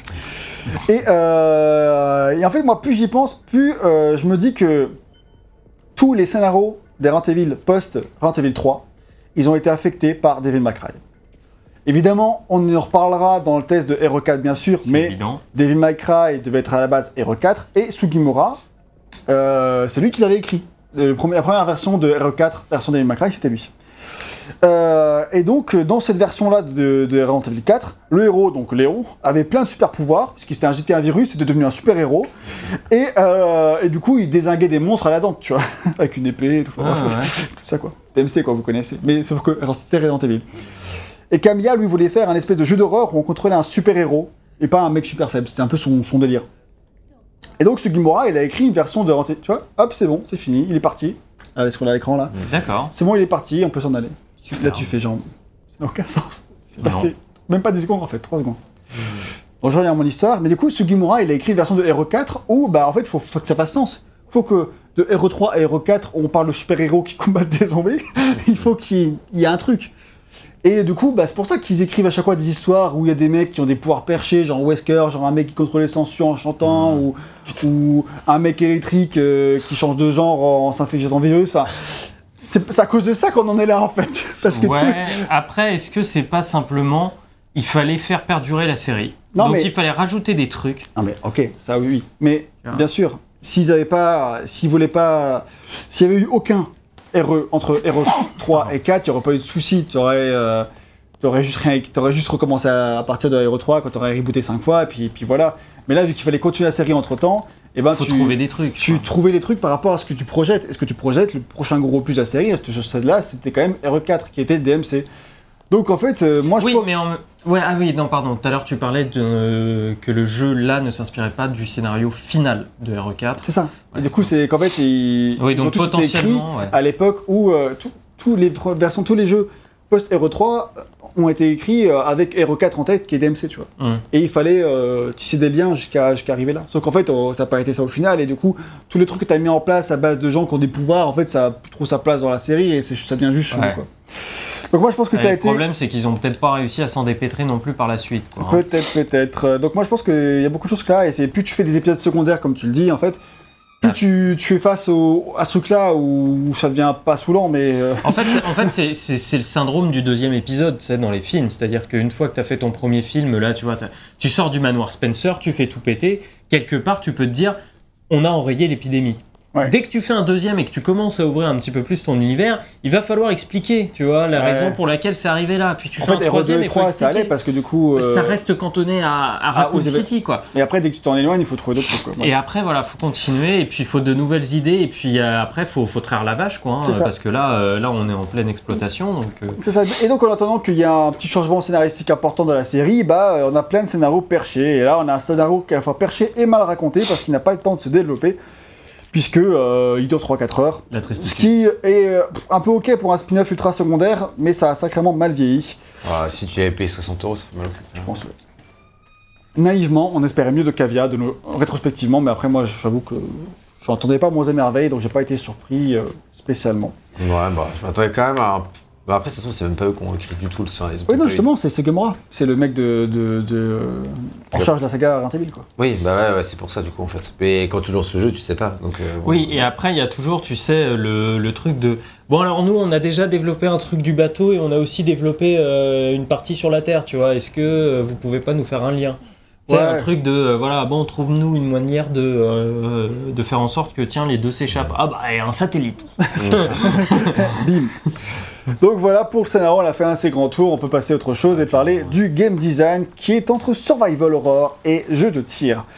Puisque euh, c'est donc une approche très très différente des précédents épisodes Survivor qu'on a testés. Donc il a une approche déjà très intéressante qui est à la troisième personne, qui mise sur l'exploration au sens très survival horror du terme, et qui n'est pas si éloigné que ça euh, de, ce que, va les... Resident Evil. Ouais, des Remake 4, mais aussi des, des précédents épisodes de- qui n'étaient pas de Survivor, quoi. Ouais. Genre, c'est vraiment un truc avec un peu des allers-retours, t'explores, machin, ça, ça a une petite fibre Survival Horror, quoi. Ouais, ouais. Et euh, dès qu'on veut viser, on passe là à une vue première personne à la Time Crisis, où tu déplaces ton curseur sur l'écran, et l'écran est figé, même si tu peux avancer et reculer. Et, et pivoter aussi, bien sûr, mais du coup, t'es es quand même figé, t'as quand même un écran, tu peux déplacer Oui, ton tu- curseur tu peux et... euh, ah, tu peux pas avancer Oh, tu Non, tu peux pas avancer. Si t'avances, il enlève le. Ah oui, t'inquiète, t'as raison. Il, il repasse en vue à la personne. C'est vrai. Et euh, du coup, euh, donc tu peux euh, soit jouer comme ça à la manette, soit avec un light gun si t'es riche, soit qu'une souris compatible à la PS2 c'était un petit peu moins riche, mais ça marche. Ouais, si De toute façon, c'est intéressant de le noter. Et voilà, donc nous on a utilisé notre bonne vieille manette, puisqu'on fait partie de la plèbe. Et, euh, et le mélange n'est pas trop mal, en vrai ça rappelle euh, ce que le jeu Game Boy Color avait fait. Donc c'était Resident Evil Ah oui. Tu faisais un peu ça. C'est vrai, c'est vrai. C'est-à-dire que tu explorais là ben, à- avec une caméra de vue euh, Game Boy, parce que c'est un jeu Game Boy, et dès que tu passais en mode combat, tu passais à cette vue un peu euh, FPS également. C'est assez rigolo de retrouver ça.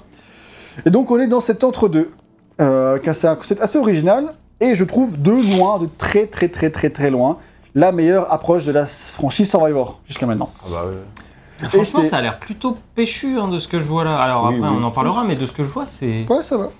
C'est toi qui as, qui as vu Survivor 2 juste avant, tu vois la grande différence. hein. Ah, il y a une petite différence quand même. Et c'est très pertinent Je comme idée. pourquoi t'as apprécié celui-là après sur Ah bah ouais, évident. Et l'autre grande différence, vous l'avez sans doute remarqué, c'est qu'on fait, on est face à un véritable TPS au Oui. niveau de la caméra.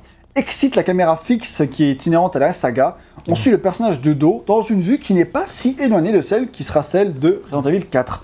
Donc en fait, on a un peu l'impression de jouer une espèce de proto de Hero 4 en fait. Ce qui est déjà assez intéressant en soi. Ouais, R4 un peu plus caméra à l'épaule. Ouais, c'est ça, bah, souviens bien, ouais. Oui, c'est plus à l'épaule, le personnage est sur la gauche, un peu comme Dead Space, tu vois. Et euh, mais en fait, t'es déjà sur un truc qui. euh, Bah, qui s'en rapproche en termes de mouvement, en termes de déplacement, en termes aussi de voilà, t'as pas de pas de temps de chargement euh, entre toutes les portes. Aussi, tu vois, euh, Oui. pas tant de pas chargement. toutes, tu vois, mais quand tu rentres dans Oui. une cabine, Oui, dans les vrai. anciens, Ouais, t'aurais ouais. eu un petit. Non, non, les temps de chargement, c'est un gros point positif de ce jeu-là par contre. Oui, c'est vrai. Avec sa, hein. rapidité, les temps de chargement sont ultra rapides. On t'affiche plus la porte. En même temps, c'est un jeu de shoot, tu vois. Oui, faut, euh, que, ce- faut que ça ait un faut peu de pêche, quoi. Faut que ce soit un peu dynamique, quoi. Donc, non, vraiment, Ouais, les chargements sont rapides et beaucoup moins nombreux que Et les précédents Survivor, ils s'embarrassaient pas de ça. hein. Bah ouais. Donc là, c'est bien qu'effectivement qu'on laisse. et Gun Survivor 2, t'as des chargements toutes les 10 secondes. hein. Ouais, et c'est il dure plus que les séquences de gameplay, qui en dit long. Donc voilà. Et donc en fait, ouais, je trouvais ça intéressant de jouer. Je me suis dit, putain, c'est vrai que c'est une caméra, euh, pas à l'épaule, mais c'est une caméra à troisième personne avant Hero 4 dans la série. Je savais même pas que ça, avait été fait, quoi. Donc quand j'ai lancé ça, c'était une première surprise pour moi, tu vois. Mhm. Que donne l'exploration du jeu? Donc en fait, le- le pro- l'exploration du jeu, son problème, en fait, c'est que c'est quand même très très linéaire. n'y a pas vraiment d'exploration de zone, il y en a un petit peu au début du jeu surtout, donc c'est un peu ce qu'on vous montre malheureusement. Mais où tu vois genre très vite que beaucoup d'accès, mais tu vois très vite que beaucoup d'accès sont verrouillés, du coup tu fais demi-tour et tu, tu comprends assez vite la, la manière dont tu vas te dépla- avancer dans le jeu. Si tu as déjà fait des Resident en tout cas, c'est- c'est très très classique. Et c'est vachement plus linéaire qu'un Resident classique. Et, euh, et après, En vrai, la carte est quand même assez grande hein, quand tu regardes. euh, Il y a, t'as l'impression qu'il y a plein de trucs. Après, il y a beaucoup, beaucoup de portes qui sont fermées. c'est ça en fait. D'ailleurs, la carte est très bien faite. Hein, quand j'y suis. Ouais, la classique. Euh, ah, ouais, en fait, elle fait un peu plus Silent Hill, tu vois. Ah non, elle est vraiment, je trouve qu'elle est vraiment très bien faite. C'est une des meilleures de- dans la saga jusqu'à présent parce que bah, t'as toujours l'indication de où vers où tu te diriges, tu vois, Ouais. ton personnage, où est-ce qu'il Et regarde. le côté gribouillé dessus fait Silent Et Hill. voilà, et le côté gribouillé dessus, pareil avec quand il y a une clé, machin, etc. En gros, il note un peu les indications. Et euh, non, je trouve ça vraiment très bien fait, ce qui fait qu'avec la carte, bah, ça te permet de te déplacer très rapidement et euh, de torcher le jeu. Par contre, dans les petites sections où il n'y a pas la carte encore, parce que tu l'as pas encore trouvée, moi, à chaque fois, moi, j'avais beaucoup plus peur. euh, tu sais pas où tu vas, des fois, et tu te paumes, et etc. Donc, euh, comme quoi, la carte, elle fonctionne vraiment très bien. Peut-être même un peu trop bien, peut-être même un peu trop cheaté. euh. Ouais, non, elle est, elle- elle est bien. Après, le truc, Oui, c'est que même euh, ça, temps- par- ça- Pardon, pardon, vas-y. ça paraît gros à explorer comme ça, mais en fait, ça se fait quand même très vite parce que le jeu est comme très rapide. Mm. Tu vois, euh, t'es pas en caméra, euh, elle est fixe et du coup, t'avances pas doucement. Du coup, tu es toujours en train de tracer un peu ta route. Et du coup, ça fait que euh, tu avances quand même très très vite dans les décors et en fait, t'as fait très vite le tour. Quoi. Et ce que j'allais dire, c'est que comme on est dans un jeu qui est aussi plus basé sur l'action, faut que ce soit un peu plus péchu, quoi. Ouais, c'est ça. Et donc, euh, en termes d'exploration, bah, t'as moins de choses à aller vérifier parce que le jeu mise moins sur ses allers-retours et mise plus sur, ok, t'as des zombies, boum, action, euh, et on avance, t'explores, tu vas trouver des munitions. Et... C'est ça. Et comme on l'a dit tout à l'heure, au bout d'un moment, on quitte le bateau et à partir de là, ça devient quand même sacrément linéaire, je Mm. trouve. Oui, et euh, c'est vraiment dommage. Ça devient Euh, beaucoup moins intéressant. Ouais, beaucoup moins intéressant à jouer à cause de ça, malheureusement. Et euh, par contre, à toute fin, t'as à nouveau des laboratoires, et là, c'est relativement ok, mais c'est très très Parce court que là, en gros, quoi, non, si, on, si on continue le test, dans 20 minutes, on a fini le bateau, c'est ça ou... Euh, plus ou moins. Euh, Ah ouais. Voire 10. Parce que ça rappelle aussi Gaiden par rapport au bateau. hein. Oui, oui, clairement. euh, Après, je vais vite parce que je me rappelle, enfin, j'ai fini Tu il y sais a pas longtemps, donc je me rappelle assez. oui, de toute façon, quand on refait les quand- pour les tests, on va toujours plus vite que quand on les découvre. hein, celui-là, il est nerveux en plus, donc effectivement, ça va très vite. quoi. T'es pas trop perdu, là, ça va. Parce que moi, euh, quand tu, quand tu joues Bah, chez toi, débutant. tu fais un peu plus gaffe, tu fais plus doucement. Et là, on trace, hein, on s'en fout où sont Ouais, perdu. c'est un peu ça. Donc du coup, on, ouais, on teste un peu plus les limites du jeu, quoi. Et euh, clairement, moi, ce que j'ai préféré dans le jeu, c'est le début, parce que justement, t'es lâché dans le bateau, qui est relativement vaste, et euh, t'as quelques items à récupérer, c'est assez sympa. Que le bateau, c'est un chouette décor pour un Evil. Moi, je trouve que c'est toujours euh, très bonne idée. Gaiden, c'était un jeu Game Boy Color, donc il les fait en 3D. Moi, je trouve ça cool. Ce sera pas le dernier Evil à le faire. Il y en aura encore par la suite qui le feront. Ah, ils ont fait déjà euh, tous les modes de transport, il leur reste que l'avion. hein. Il a déjà été fait dans Code Veronica. Ah oui, c'est vrai. Et oui, mais tu te Survivor, bats pas vraiment dans l'avion, tu vois. Euh, si, t'as un boss dans l'avion. Oui, vite fait. Euh, vite fait. Euh... Oui, la partie ce boss. C'est partie du traumatisme de, de VGM. Donc, euh, donc laissons lui ça, le pauvre. Et, mais t'as quand même assez peu de choses à ramasser, t'as pas d'énigmes du tout, euh, t'as pas vraiment les ficelles de Resident Evil en termes de mécanique d'exploration, mais en soi c'est ok puisque c'est un jeu qui est là pour le shoot, donc c'est pas très très grave. Euh, pour autant, malgré ça, je trouve que le jeu arrive quand même à créer, poser vraiment une ambiance et que la caméra TPS elle le gâche en rien le, le- le côté un peu horrifique du jeu parce que il peut faire un, il peut faire pas forcément peur mais flipper. Tu peux être un petit peu en, Bah, franchement, stress, parce que les zombies se déplacent vite quand même, Ouais, ils esquivent pas mal les balles, c'est pas très facile de viser, t'en parleras après. Ouais. Et euh, si, franchement, il y a des moments où quand même il peut être un peu flippant, surtout qu'il y a des endroits où tu vois vraiment rien. Quoi. et, Et, ouais, et c'est plutôt, plutôt fait, enfin c'est fait exprès, donc donc c'est plutôt bien fait en fait en soi, le côté. euh, Et de ce que vous disiez aussi, les, les points de checkpoint sont assez éloignés, ce qui peut renforcer. euh, les points de sauvegarde. Mais en fait, en mourant, j'ai découvert qu'il y avait des checkpoints. Mais Ouais, bon, ça, alors, il y a au moins un checkpoint. Et des Deux, checkpoints même. occasionnels, quoi. Très Et euh, mais en ça peut rendre le, le côté un peu stressant de tu sais pas où ni quand tu vas. tu vas repop si tu meurs, parce que ouais, effectivement les points de sauvegarde sont assez éloignés les uns des autres. Et en plus, euh, eh ben, je trouve que l'ambiance du bateau est plutôt bien faite, même si relativement classique, elle fonctionne bien. Ouais, ouais, franchement. Et euh, du coup, t'es bien dedans, quoi. Donc le début du jeu est vraiment très oppressant. Moi, j'étais bien dedans. Il y a quelques petits effets de mise en scène, bon, tu les vois un peu venir, mais euh, ils sont bien. Non, ça fonctionne bien. Jusqu'à présent, tu sens le jeu un peu fauché, un peu cassé, mais qui fonctionne Ça va, plutôt quoi. bien. Quoi.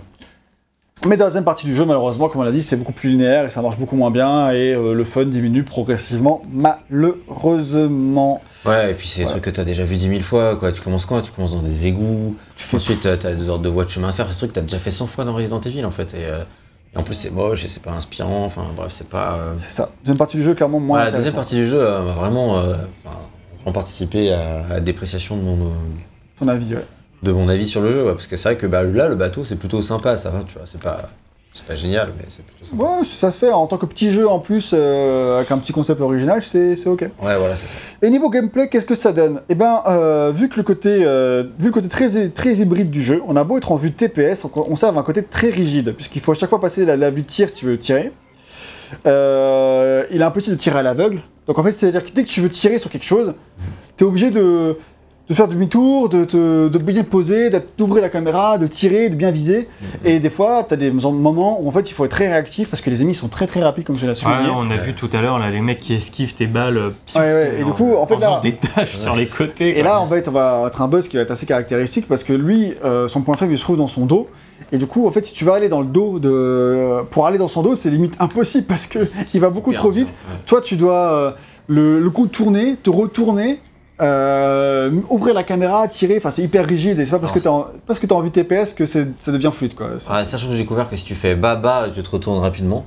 Ah non, c'est- moi je fais carré, euh, carré bas comme tous les rentabilis, marche, je crois. Ah bon? Je crois. Hein. tester. Ah non, ça va être marche baba pas. alors. Non, c'est baba. je. Ouais, bah j'avais dû le voir quand même, je pense. Mais, euh, mais en fait, avec le joystick, c'est galère de faire baba parce que moi, je joue avec le joystick. Ah oui, moi je jouais avec le tuteur. Donc en fait, euh, j'arrête le joystick et j'utilise les flèches quoi. Ah oui, c'est c'est un peu rigide quoi. Du coup, à chaque fois, tu dois te repositionner et, le, pour le shooter, c'est pas le, le plus, le plus simple.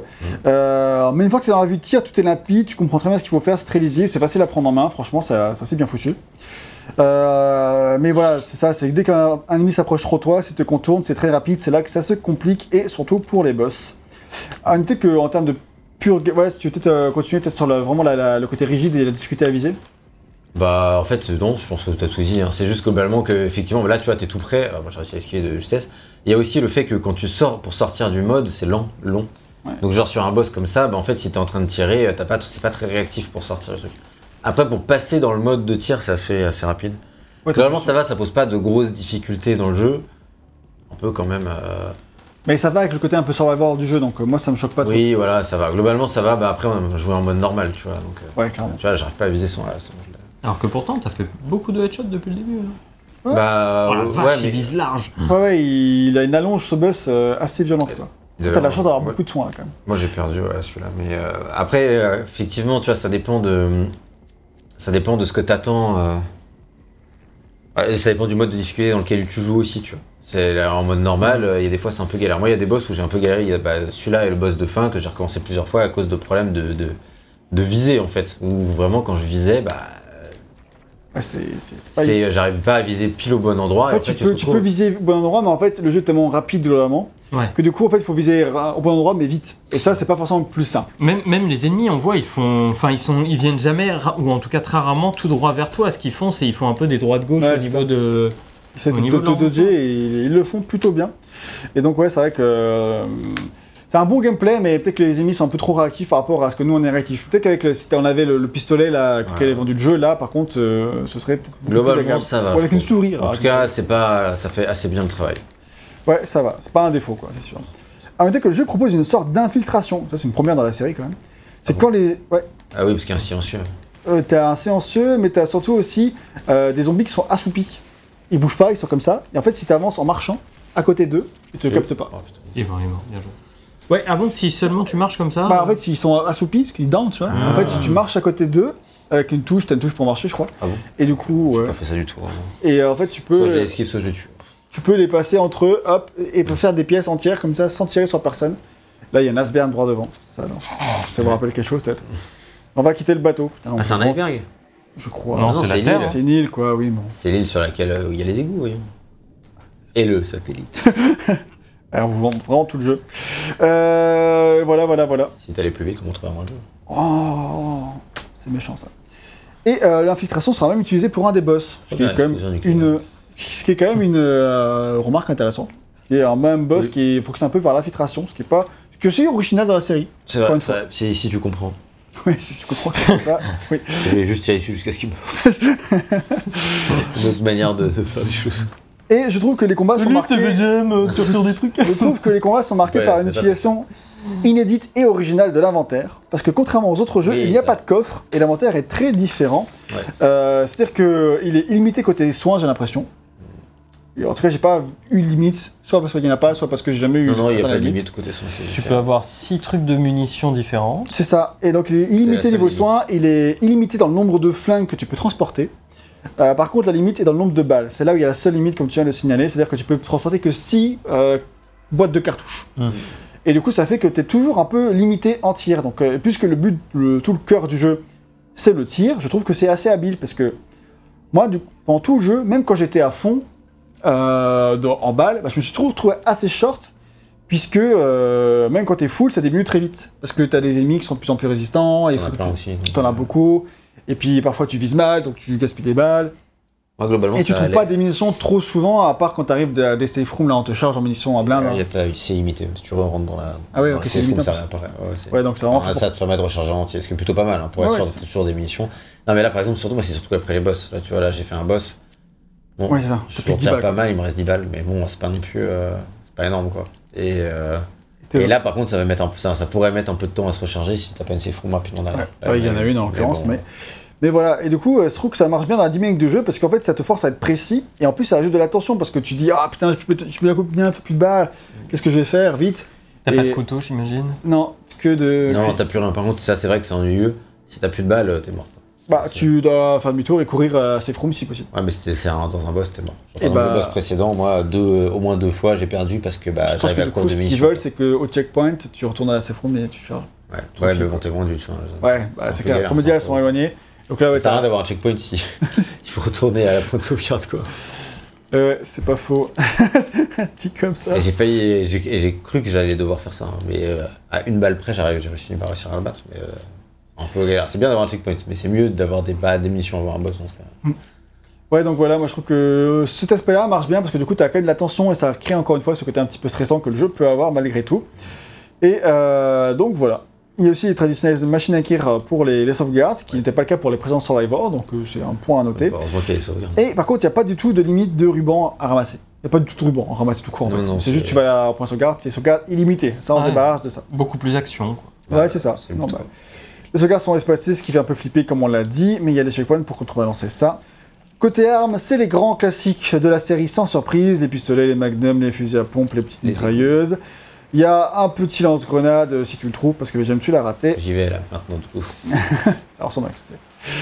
Et, euh, et par contre, à la toute fin, tu as Ouais, une petite arme toute nouvelle, assez originale. Ouais, ça c'est pas mal.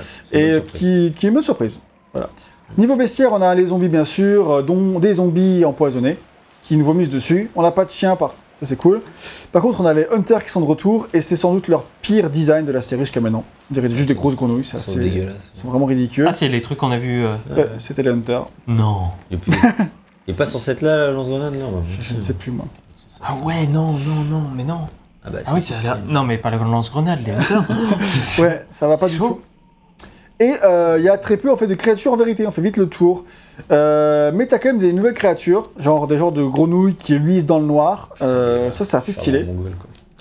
Ça ils sont assez stylés. Les, les, euh, les petits grenouilles qui luisent dans le noir sont pas non plus incroyablement stylés, mais euh, en fait à un niveau très vraiment Ah, très sombre. Et euh, tu vois juste leurs points rouges qui surgissent. Elles Et... sont assez flippantes, hein. moi je les ai toutes esquivées. hein. Ouais, moi aussi j'en ai pas combattu une seule. En fait, elle te t'attrape la tête, elle essaie de te sucer le cerveau. Enfin, ça, ça c'est glauque quand même. Ah c'est- ouais, non, ça, marche assez bien. Et euh, voilà. Sinon, les boss sont euh, assez classiques pour du Resident Evil, mais plutôt corrects, que ce soit dans leur design ou dans la manière de Ouais, les vaincre. ouais, Par exemple, euh, Morpheus est assez euh, est invincible au départ, mais il faut le fuir et trouver son chemin et trouver les items pour ouvrir la porte en, en parallèle, ce qui est un peu chaud au début et tu suis un peu pour le faire, ce qui mal. a. Et euh, il y a des trucs quand même archi bizarres, surtout le boss de fin, mais bon, ça passe, je trouve. Toi, t'es- le boss de fin, c'est un peu plus bizarre, Bah, si je l'avais pas recommencé X fois, tu vois, j'aurais préféré. Mais bon. ouais, c'est sûr.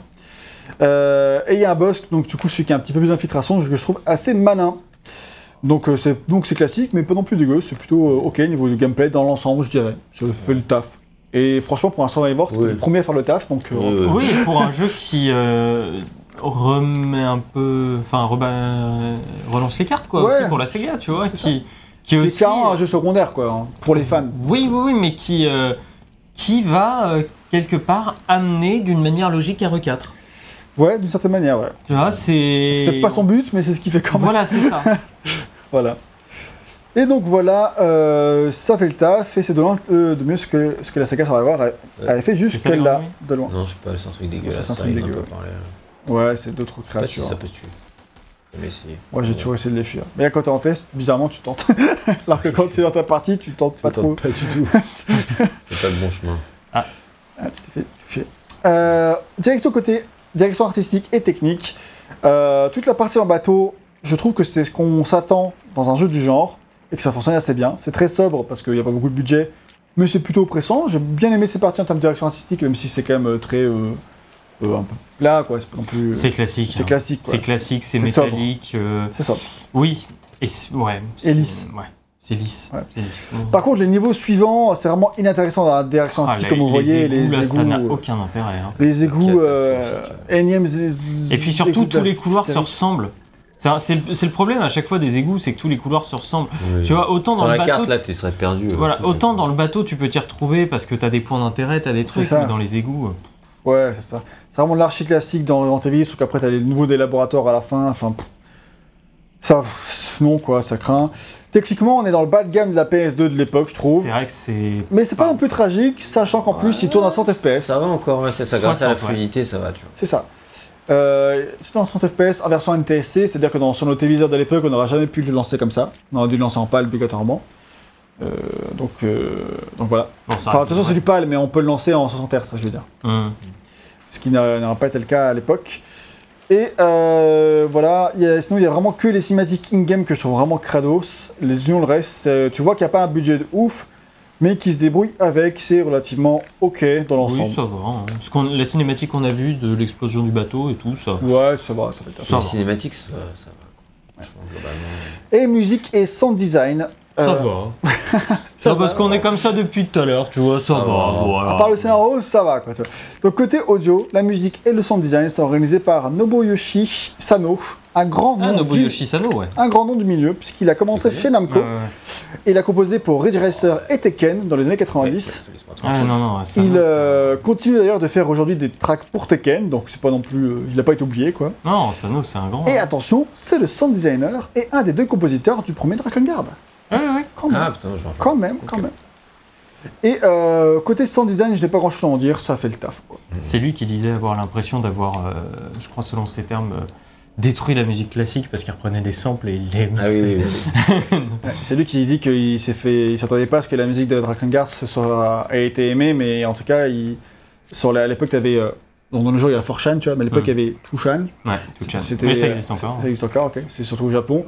Et là-bas, euh, ils se sont fait détruire, euh, ils se sont fait insulter euh, leur mère, leur, famille, menacés de mort pour la musique de Drakengard. C'est Ah un, peu, un peu violent. Ouais. Vais peut-être un peu trop loin dans- dans- quand je résume, en tout cas, il a été un peu traumatisé par ça, et c'est pour ça qu'il n'a pas recomposé pour Drakengard par la suite. Pour cette raison. Et euh, il savait qu'en gros, ça allait être euh, difficile d'apprécier, mais ça n'avait pas un tel déversement de haine. Du coup, quand après, il y a eu une communauté de Drakengard qui a été créée, et des gens qui ont réclamé à ce que la musique de Drakengard elle soit imprimée, et que du coup, euh, que la, et que la l'OST en physique se soit écoulé, euh, genre, euh, il n'y a plus de stock. Lui, ça lui fait toujours un peu bizarre. C'est genre, euh, je sais pas ce qui s'est passé, mais lui, il n'arrive pas à s'en réjouir, tu vois, bizarrement, tu vois, il reste un peu traumatisé par tout ça. Ouais. Ce qui est triste. Et donc, euh, le truc à dire, principal sur la musique, c'est qu'il y a quand même très peu de tracks, malheureusement, et qu'elles sont toutes assez courtes. Sur l'OST YouTube, il n'y a que 11 tracks, et je n'ai pas réussi à trouver une version plus complète de l'OST, parce que celle-ci n'a pas été imprimée quand même. Ah, même ouais, sur VGMDB, du coup, il n'y a rien du tout. Euh, je vais pas chercher sur VGMDB, mais j'ai cherché d'autres trucs, j'ai pas Ouais. trouvé, donc je pense que ça doit être ça.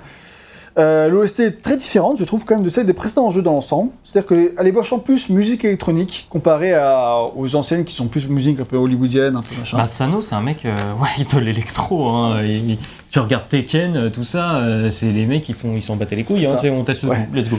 C'est vachement plus de synthé, c'est vachement plus d'instruments distordus, il y a beaucoup plus de beats, tu sais, que Ouais. dans une OST traditionnelle de Resident Evil. Et d'ailleurs, euh, il y a des tracks, je trouve, enfin, après, dans, en jeu, ça m'a pas trop fait cet effet, c'est quand je l'écoutais hors, hors jeu, Mais quand j'écoutais les l'OST euh, sur YouTube, il y a des tracks, j'ai l'impression d'être dans une cave et qu'il y a une boîte techno au, au fond de la cave et que t'entends ça dans un truc d'histoire. J'ai pas écouté, j'ai pas poussé. Et donc t'as l'impression qu'il y a un peu ça dans une soirée techno dans la cave à côté. C'est un peu le- la métaphore que j'utiliserais pour décrire l'OST de ce Dead. Aim. La so- la soirée techno dans la cave d'à côté. Justement, c'est là, il s'inspire de Matrix, mais deux, tu sais. Ah ouais. T'es t'es pas dans la grotte, t'es à côté et t'entends le truc et tu fais. Ouais, non, indécidément. sorti, euh, sorti Matrix 2. Non, euh, deux- Euh, non, non, puisque là il c'est sort 2002. donc- 2003. Ouais, il sort en 2000. Donc il est sorti au Japon. Oui, mais bon, il a, Bah. pas, il a pas le temps de s'inspirer du truc Clairement. pour faire son OST. Non, non. Le mec, il fait Donc- son OST en 24 heures après la sortie de Matrix. Donc je dirais que les tracks sont pas forcément mémorables, mais elles font le travail. Euh, Il y a juste une, il y a quelques tracks qui sont assez intéressantes quand même. Genre il y en a une qui s'appelle Scream in the Darkness, en tout cas sur YouTube, Mhm. et qui a une ambiance lancinante assez flippante avec des cris distants, etc. Et pour l'anecdote, j'écoutais l'OST pour faire, pour écrire l'affiche. Et quand cette track euh, elle est passée, euh, les cris dans le fond sont assez discrets que sur le coup, tu sais, ils sont à peine perceptibles que sur le coup j'ai l'impression que c'était dans mon couloir, genre. Quoi Je suis un Là, petit tu- instant de doute en mode attends Flippant quand même. un, peu- un peu flippant. J'avoue que je m'attendais pas du tout. Ça m'a foutu un petit coup de flip. Euh, et sinon, la musique, quand tu lances le jeu, elle est très très douce. Très très différente de celle de n'importe quelle Resident Evil jusqu'à maintenant. La musique, c'est sûr, des trucs un peu flippants, un peu. euh, un- ils te mettent un peu dans l'ambiance d'horreur. Alors que là, ça commence sur une OST très très douce, très très euh, électro chill.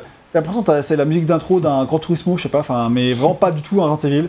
Et ce qui est bizarrement, et ça change un peu, c'est c'est ok, tu vois. Et c'est pas une mauvaise musique en soi, tu vois. Et euh, la musique de la Save Room, elle est également pas trop mal, mais vraiment quand même moins, beaucoup moins mémorable que celle des précédents jeux quand même. Ouais, je sens pas, mais c'est oui, c'est sûr. mais- C'est ça. Ah, juste, je, je fais un petit aparté. Tu vois, on parlait tout à l'heure de Fei Long, du coup, qu'ils essayent de faire badass. Le, le truc, c'est aussi sa démarche. Tu Bah vois, quand elle, quand elle marche euh, comme Mm. ça avec un seul flingue, quand elle, en est- quand elle avait la mitraillette tout à l'heure, tu vois, ça allait, ça faisait Oui, une oui. démarche un peu carrée. Là, on est vraiment. dans sur- la première partie du jeu, t'as la mitraillette, et du coup, tu fais pas attention, et effectivement, là, je remarquais. Là, bah, c'est genre on dirait une petite fille quoi. Tu la vois se déplacer avec son flingue, tu fais non, mais attends, c'est ça la. la, la- Ça, c'est ce que les normalement. services les- secrets chinois. Ça, c'est ce que, voilà, ça, c'est c'est ce que les Japonais utilisent, tu vois, pour les whips quand tu fais euh, Ah. déplacer des petites filles dans un atelier, tu vois, par exemple, où elles se déplacent un petit peu comme ça, où l- ça fait un peu plus sens dans une démarche, on va dire, enfantine, mais là, ça n'a aucun sens pour un agent ouais. secret, quoi. Clairement pas du tout. Ah. C'est- Mais c'est juste, en fait, ça, c'est un, problème d'animation à l'époque, c'est que euh, on avait un squelette qui, est- qui avait pas énormément de points, tu vois, Ouais, de, de, ouais. de- de Rigged. qui était pas énormément rigged. Il fallait faire quelque chose de ce deuxième bras. Parce que tu sais pas quoi en faire. L'autre, l'autre, Voilà, il peux. tient, il tient les deux. Pour, il a une balle stylée. je suis d'accord, mais du coup, faut bien les différencier en termes de trucs. Mais voilà, je, je, je pense qu'il y a de ça. bien sûr, je pense aussi. Euh, et la musique de générique de fin. Attention. Oh bordel, j'ai oublié ça. Elle a été composée par un groupe de new metal qui s'appelle Rise. Alors le new metal, pour ceux qui connaissent pas, c'est le même genre que Linkin Park, hein, qui est là-dedans. hein. Ah oui, d'accord, donc du rock. C'est du new metal. ok, pardon. Linkin Park au début. ok, d'accord, oui, ok, je vois un peu plus. d'accord. Il fallait préciser, excuse-moi. Oui. Donc, euh, donc pour donner une idée. Et c'est donc un, groupe de new metal japonais, quand même. Ouais. C'est une grosse collab à l'époque, il y avait vraiment de la com et tout. Et leur musique, elle s'appelle Gunshot. Ça fait vraiment très rock des années 2000 quand Ouais, même. hein. ouais, et puis, euh, Donc ça là- fait un mix de chants rappés et de musique hard rock avec des paroles à la fois en jap et en, en anglais. Ok, yes. Je vois tout à fait le style du début des années 2000 utilisé. C'est. Et j'ai pas envie d'écouter. En vrai, au tout début, elle est très très gênante et après sur la fin, tu fais ok, ça va. Non, non. Alors c'est juste moi. Elle est très très gênante tout le long. ah, franchement, heureusement, les crédits sont pas longs, la torture est rapide. Non, mais vraiment, quand tu, quand tu termines Dead Aim, mais. En fait, il y avait déjà un truc, il y avait déjà un truc comme ça à la fin de, de Resident Evil 1. Ouais. Mais tu sais, il y avait aussi des cinématiques euh, fuckées dans Resident Evil 1. Enfin, c'était un, un jeu culte et incroyable. Mais il y avait des trucs comme ça où ils ont testé. et On a vu qu'il fallait pas. Faut pas. Faut pas. Enfin voilà, tu vois, je veux dire, on peut pas. Tu sais, si on a. On a coutume de dire, si on n'a pas essayé, on peut pas savoir qu'on n'aime pas. Mais là, on a essayé, il y a des trucs, il fallait pas les refaire. Et ça, ça, c'était pas à refaire. En fait. Enfin, vraiment. euh, Ouais. Mais ils misaient là-dessus pour la communication, pour faire vendre le jeu, mais ça n'a pas marché puisque c'est le moins bon vendu de la série. Donc tu vois, Et ils misaient sur cette euh, truc. Bah si aussi il y a eu des collabs, si c'était un boys band qui, euh, qui Ouais. était en pleine explosion à l'époque, ouais tu fais ta com là-dessus parce que ça marche. euh, tu un peu comme t'espères, en fait, Silent que- Hill Downpour a utilisé Korn pour sa musique. Voilà, c'est ça, et t'espères en fait que les fans vont y aller, tu vois, euh, ça te fera, tu sais très bien que c'est, ça te fera pas le gros des ventes, mais ça peut pousser un peu plus le jeu à la rentabilité, tu vois. Décidément, quand t'embauches un groupe de métal pour faire euh, ta musique d'un, de- enfin une partie de ta musique, ton jeu, C'est généralement l'épisode que, après, qui est très très mal distribué, bizarrement. Voilà. Non, mais tu sais, c'est- c'est comme. euh, Ah, on va en y fait- être là. Attention au sniper. Ah, c'est là? Ok, Ouais. j'ai hâte. Mais tu vois, c'est un peu comme. euh, What? Non. Ah, si, Ah, il d'accord. Oui, un truc comme ça, peut-être un- j'y crois un peu plus, mais là. euh, Non. Ah ouais, c'est On peut pas c'est quand même le tir de sniper. Bruce, attention Alors, on sait pas comment il est arrivé là, Bruce, mais il est là. hein. Pff, Et boum, histoire du Vassa quand même. Alors que c'est comme juste à côté. Ouais, c'est pas le.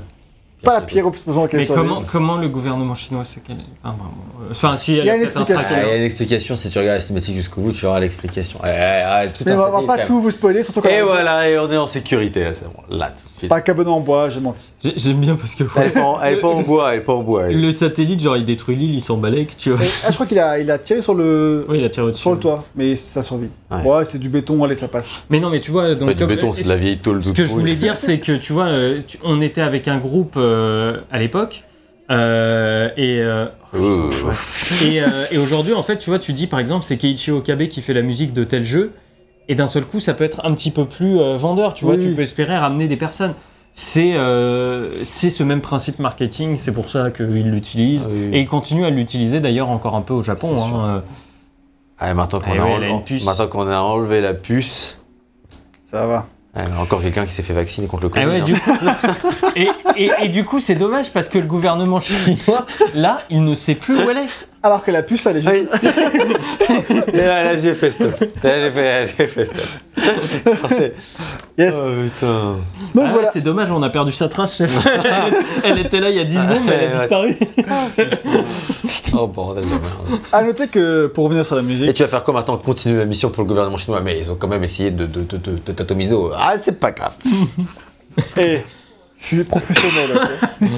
ok Donc, pour revenir sur la musique Oui. et conclure, à noter que sur le site officiel de Capcom à l'époque, on pouvait trouver une version du thème de la Save Room avec des paroles, donc version chantée, avec l'acteur de Bruce qui chante une chanson appelée Heroes Never Die. Et c'est pas mal du tout. Parce que, comme dit, euh, c'était lui aussi une star, euh, donc c'était un chanteur parolier euh, connu à l'époque. plus trop maintenant, mais du coup, il a fait sa petite musique. Et c'est juste sur le site officiel, dommage, parce que ça a été meilleur en générique de fin que l'autre. C'est une espionne, mais il faut qu'elle se repose après qu'on lui ait fait une petite coupure. Ah bah là, c'est bon. On là, sait pas ce qu'il lui a fait, après il y avait un coupure au noir. hein. Oui, C'est vrai. Donc voilà, je propose pas qu'on arrête de spoiler le, le- les 20% qui restent du jeu. Ah ouais, vous êtes déjà là, euh, on est presque à la fin on a fait deux tiers là. Ah ouais Ah ouais Ouais, on a dit qu'il durait 3 heures et on a fait 2 heures de test. Je pense qu'on. Ouais, en plus, GGN Ouais, connaît, euh, c'est où il va. En Ah fait, ouais. j'avoue, dans les égouts, j'ai un peu tracé pourquoi la cinématique. Pour ne rien vous cacher. Ah, vous cachez, voilà. Il se pourrait que. Allez, VGM, je te laisse continuer, commencer ta conclusion, parce que ça je suis va. pas sûr que tu es la meilleure des notes. Enfin, entre nous deux, je veux dire. Bah, c'est vrai que je me sens un peu sévère quand je revois le jeu, là, quand on dit bien, etc. Et qu'on sort du test de Gun Survivor Et 2. qu'on- Et qu'on sort du test de Gun Survivor 2, ouais, des j'ai choses pas qui- dit- c'est vrai que d'un coup ça rehausse un peu tout ce que tu vois après quoi. Mais, euh, mais c'est vrai que là, là je viens de refaire les égouts et euh, bah, c'est pas possible quoi. C'est dommage parce que c'est un jeu, je m'attendais qu'il soit un- En fait je m'attendais vraiment que ce soit un jeu caviar, c'est-à-dire tu vois le jeu un peu, euh, un peu cassé. Euh, Je lui montre comment on joue. me parce découvre que- comment. En fait, je maintenais R1 pour. euh, pour... il, a, il a fait l'affiche mais il a pas joué au jeu, faut savoir. Je, ma- je maintenais R1 pour ouvrir le, le- le truc de tir, sauf que du coup, je maintenais, mais il se passe rien quand tu maintiens. Il faut rappuyer sur le bouton après. Mais bref, tu vois, je m'attendais vraiment à un jeu caviar, c'est-à-dire euh, un, un jeu qui est pas terrible, mais qui a quand même un certain charme, mais qui a quelque chose, quoi. Au final, bah, c'est pas vraiment ce genre de jeu-là, quoi. C'est plus un spin-off un peu. euh, Oui, le gameplay est plutôt sympa, mais bon, franchement, enfin, en vrai, est-ce que j'aurais joué à ce jeu pour son gameplay si c'est pas pour la rétrospective Resident Evil Non, pas du tout. Au sein de la rétrospective, il y a une sorte de. euh, Plaisir malsain. de, de, sadomasochisme historique euh, qui fait que euh, tu, tu, tu prends plaisir un peu à la découverte et ça dans le bateau c'est vrai que c'est sympa il y a quand même une ambiance dans le bateau c'est vrai qu'il y a quand même quelque chose là dans ces niveaux là tu vois par Ouais. exemple Après, t'es après- quand même dans le noir, donc euh, si tu joues. Là, cette partie-là du des égouts, c'est mieux que la précédente, je trouve. Alors, ça, tu vois rien, mais t'as une petite ambiance quand même. bah, en fait tu vois rien donc c'est vrai que tu peux assez vite paniquer face aux zombies etc mais l'astuce c'est que là tu sais pas où tu vas hop t'appuies sur select vas-y appuies sur select et boum tu sais où t'es par rapport à la carte et en fait à partir de là tu peux très vite sortir donc c'est vrai que vite ça hein. crée pas la terreur mais il y a quand même une idée il y a quand même une ambiance évidemment t'es sur une île où il y a des zombies aussi hein. Et y a, du coup, tu te dis que tout n'est pas ajouté, il y a quand même une idée, il y a quand même quelque chose. Mais, mais c'est vrai que euh, bah, ces niveaux, ils, ils sont quand même vraiment pas très intéressants, très linéaires. Passer le bateau, Et autant le bateau, je trouve que c'est quand même une expérience correcte, qui se défend en soi. Tu vois, si le jeu s'était arrêté là et qu'il avait duré, bon, bah, ça aurait été vraiment. euh, ça aurait été pas assez, clairement.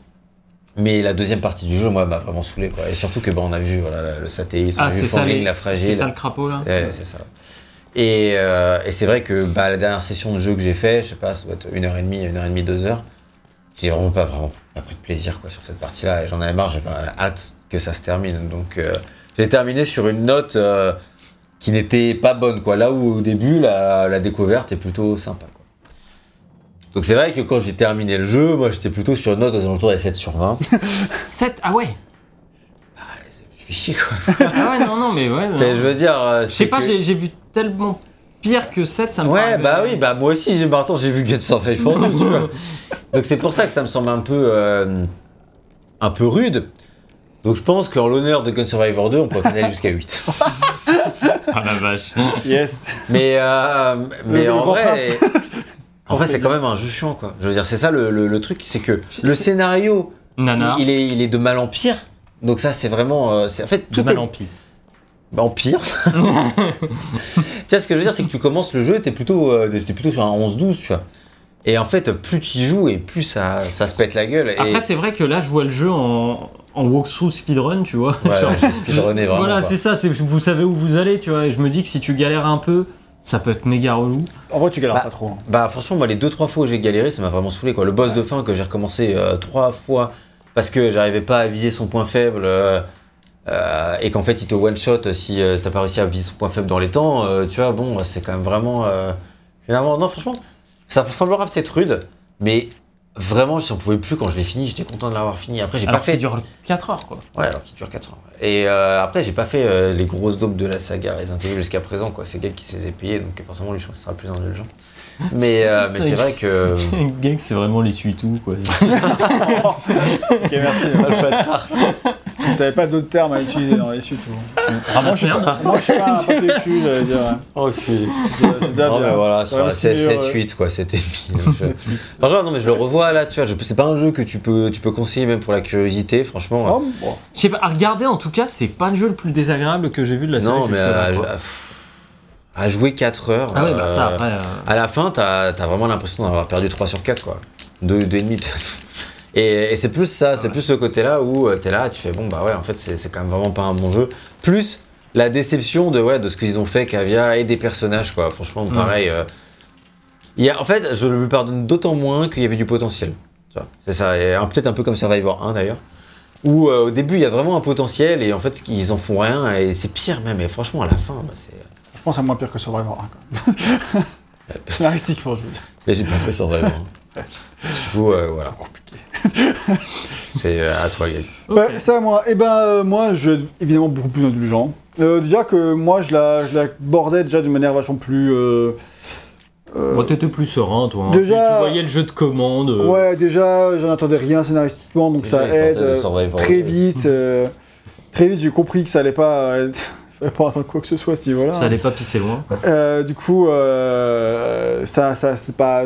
Voilà. Mais euh, moi, le côté petit jeu avec un petit gameplay un petit peu original, de toute façon, tu fais pour aller découvrir un petit- un- une nouvelle formule de Resident Evil en petit jeu. Alors, certes, il est vendu peut-être super cher. Aujourd'hui encore, tu le trouves à 35 euros, etc. Là, heureusement, on me l'a filé. euh, euh, heureusement, on me l'a filé un peu gratuit. euh, du coup, euh, c'est une chance. Sinon, j'aurais émulé. euh, Un peu gratuit. Ça, je trouve. Ah, bah, je sais pas, on me l'a pas offert, tu vois. On l'a prêté. Et euh, Oui, donc gratuit. voilà. Et donc, du coup. euh, Un peu gratuit. Pas trop. vas-y, vas-y. Et donc du coup, bah, tout ça, ça fait que euh, c'est une manière sereine d'acheter, c'est pas, enfin, d'y jouer, c'est pas comme quand tu jouais, tu jouerais en mode, euh, euh, je suis, euh, je l'ai acheté, je suis hyper déçu là, j'en attends rien, tu vois, donc c'est Mm. pas, j'ai pas, j'ai pas cette pression là, et c'est en cas de rétrospective où je suis là pour découvrir un peu qu'est-ce qui a été proposé et faire un peu le tour des nouveautés, etc., ce que ça apporte, tu vois. Donc voilà, niveau gameplay, je trouve ça ok, franchement, ça, t'as de bonnes idées, le côté bateau aussi, ça fonctionne super bien, je trouve, au début. Euh, la suite, c'est beaucoup moins bien, c'est vrai. Mais il y a des euh, petits boss intéressants, il y a des petits passages intéressants. Donc là, cette piste rond, tu marches en fait. Et du coup, tu Ah. peux euh, l'esquiver parce que lui, il est aveugle. Tu peux te cacher le. Pourquoi il te. Il va quand même un peu vers toi, donc faut quand même. Ouais. Il si aveugle. Et donc, du coup, euh, t'as quand même des trucs, des, des idées ici et là qui sont assez originales. Et qui apporte un petit peu de sang frais dans un petit jeu qui paye pas de mine. Alors ouais, le scénario il est quand on pété, c'est dommage. Euh, c'est pas clairement, c'est clairement pas un chef-d'œuvre. C'est pas un excellent jeu, mais de loin, c'est un jeu ok. euh, La démarche. euh, c'est- pour moi, c'est un jeu euh, ok si t'es curieux quoi. Donc moi ça, ça me va. Tu vois. Ouais, c'est pile dans ton, an- dans ton angle. toi. Ouais, c'était pile dans mon angle.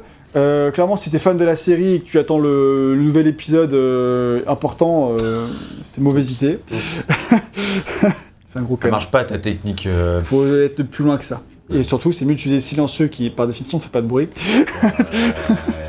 plutôt que le Magnum. ça marche moins bien. C'est moins de dégâts. Donc, euh, donc voilà, moi, euh, clairement, je suis loin d'être aussi négatif. C'est vrai qu'après, au début, quand, au tout début du jeu, je me suis dit, tiens, c'est le genre de jeu qui peut choper un 13-14 en étant indulgent.